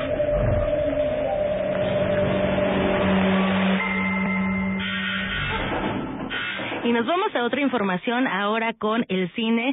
El pasado 23 de febrero llegó a las salas eh, un filme de terror que lleva por nombre Huesera y es la ópera prima de la egresada del Centro de Capacitación Cinematográfica Michelle Garza Cervera y llega a las salas de México para presentarnos esta propuesta y bueno, platicamos con Natalia Solián. Ella es parte del elenco de este filme y esto nos contó acerca de Huesera. Huesera es una película de horror que nos narra el primer proceso de maternidad de Valeria, que es una chica de clase media mexicana que bueno ha estado casada y ha tenido como digamos todo el, el devenir de la historia familiar tradicional. Entonces bueno ella se está como enfrentando a su primer proceso de maternidad y, y en esta viaje o en esta circunstancia pues nada empieza a tener pequeñas revelaciones sobre sí misma que, que se le empiezan a manifestar y que le empiezan a, a hablar como de cosas que no ha estado mirando acerca de su ser mujer y, y de, del planteamiento familiar en el que se ha estado involucrando en los últimos tiempos. Platícanos cómo ha sido para ti tu experiencia trabajando este género, ¿no? Que además, digamos que es poco explorado en el cine mexicano. Mira, yo creo que somos más, estamos mucho más cerca del, del horror de lo que creemos. Toda la parte esta realista, mágica y, y un poco en cómo asumimos la farsa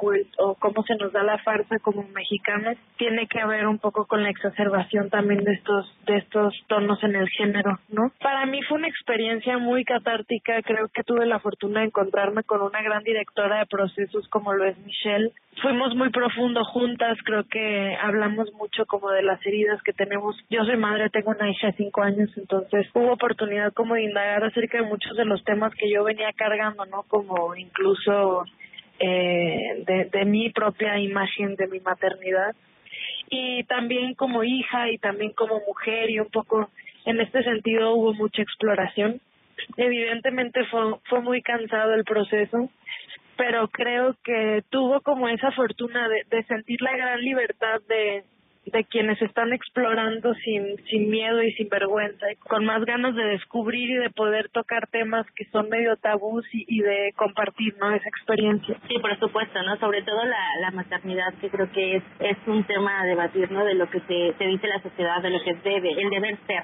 ¿no? Pero también hablar desde otra perspectiva. Sí, como que hay mucha imposición, ¿no? Al respecto, o sea, tenemos esta idea de que la figura materna es, es sagrada y, y por ello cuando nos toca estar en ese lado de la moneda hay que asumir como ese superpoder que francamente pues ya no, o sea, no corresponde al, al devenir normal de un ser, ¿no? Como que en ese sentido a las mujeres todavía se nos exige mucho. Entonces, pues era muy importante para nosotras poder como entrar muy humanamente en el tema y, y poder también como empezar a, darle foco y, y a poner sobre la mesa este tipo de, de discusiones. Escuchamos lo que nos platica Natalia Solián sobre Huesera. Este filme ya se ha presentado eh, a nivel internacional, ya está en nuestro país. Se ha, se ha presentado en festivales como el Festival de Mar del Pla de Plata, el Festival eh, Tribeca también y tuvo de hecho un premio a Mejor Nuevo Director. Así que bueno, les recomendamos este filme. Platíquenos en nuestras redes sociodigitales si ya lo vieron. Igual también sería una una buena propuesta para Carlos Narro, ¿no? Para el jueves que nos hable de cine de Yanira. Ándale, yo la vi, la vi anunciada, no la fui a ver, pero pues igual, a ver si los siguientes días. Excelente. Bueno, que tengan muy buena tarde. Hasta mañana. Hasta mañana, Tamara. Muchas gracias. Y ya casi nos vamos. Muchas gracias por su atención. Algunas notas por ahí que, que se quedaron, ya que estábamos hablando de todo este plan B electoral y la democracia y todo este asunto. Pues eh, Ricardo Monreal del Senado dice que la, la democracia no está en riesgo con este plan y esto como respuesta a congresistas o expresiones injerencistas de eh, congresistas de Estados Unidos que dijeron que avalar este plan B pone en peligro el futuro de las instituciones democráticas. Bueno, pues ahí es lo que dijo el coordinador de Morena en el Senado. Eh, respondió a estas afirmaciones de que dijeron que hablar el plan B pone en peligro el futuro de las instituciones democráticas. Bueno, ¿usted qué piensa de todo eso? ¿Que tendríamos que opinar también como como mexicanos o como legisladores, alguien sobre los procesos o las formas en Estados Unidos. ¿Se imaginan? Yo creo que sí sería un escándalo. Bueno, en otros temas, el presidente tendrá hoy o ya tuvo una llamada con Elon Musk sobre el tema de la planta de Tesla. Así que pues ya tendremos la información mañana eh, y vamos a ver qué deriva de todo esto. Una planta de producción de, de vehículos eléctricos en el país. Aunque no se adelantaron detalles sobre esta conversación, pues ya veremos qué sucede. ¿Será Nuevo León? ¿Será qué estado que reciba a Tesla? Y bueno, pues eh, también por la mañana hubo bloqueo en la circulación hacia la Terminal 1 del Aeropuerto Internacional de la Ciudad de México. Y bueno, pues desafortunadamente muchas personas tuvieron que ser apoyadas por algunas autoridades para que los pasajeros pudieran llegar a su destino, el aeropuerto, y de ahí tomar un avión. Y luego, pues en el metro, la línea 3 del aeropuerto, nos vamos a la línea 3 porque también esta, esta mañana, y de acuerdo con el sistema de transporte colectivo, una muleta se cayó en la zona de vías y pues esto retrasó y se hicieron pues grandes eh, tumultos ahí de personas en la línea 3. Esto fue lo que lo que sucedió. Y bueno, ya con esto nos vamos. Muchas gracias como siempre por su atención, por acompañar este espacio. Estamos arrancando semana. Muchas gracias por estar presentes con su eh, atenta sintonía. Gracias y a nombre de todo el equipo, soy de Yanira Morán. Que tenga buena tarde, buen provecho y hasta mañana. Radio UNAM presentó Prisma RU. Una mirada universitaria sobre los acontecimientos actuales. Prisma RU. Relatamos al mundo.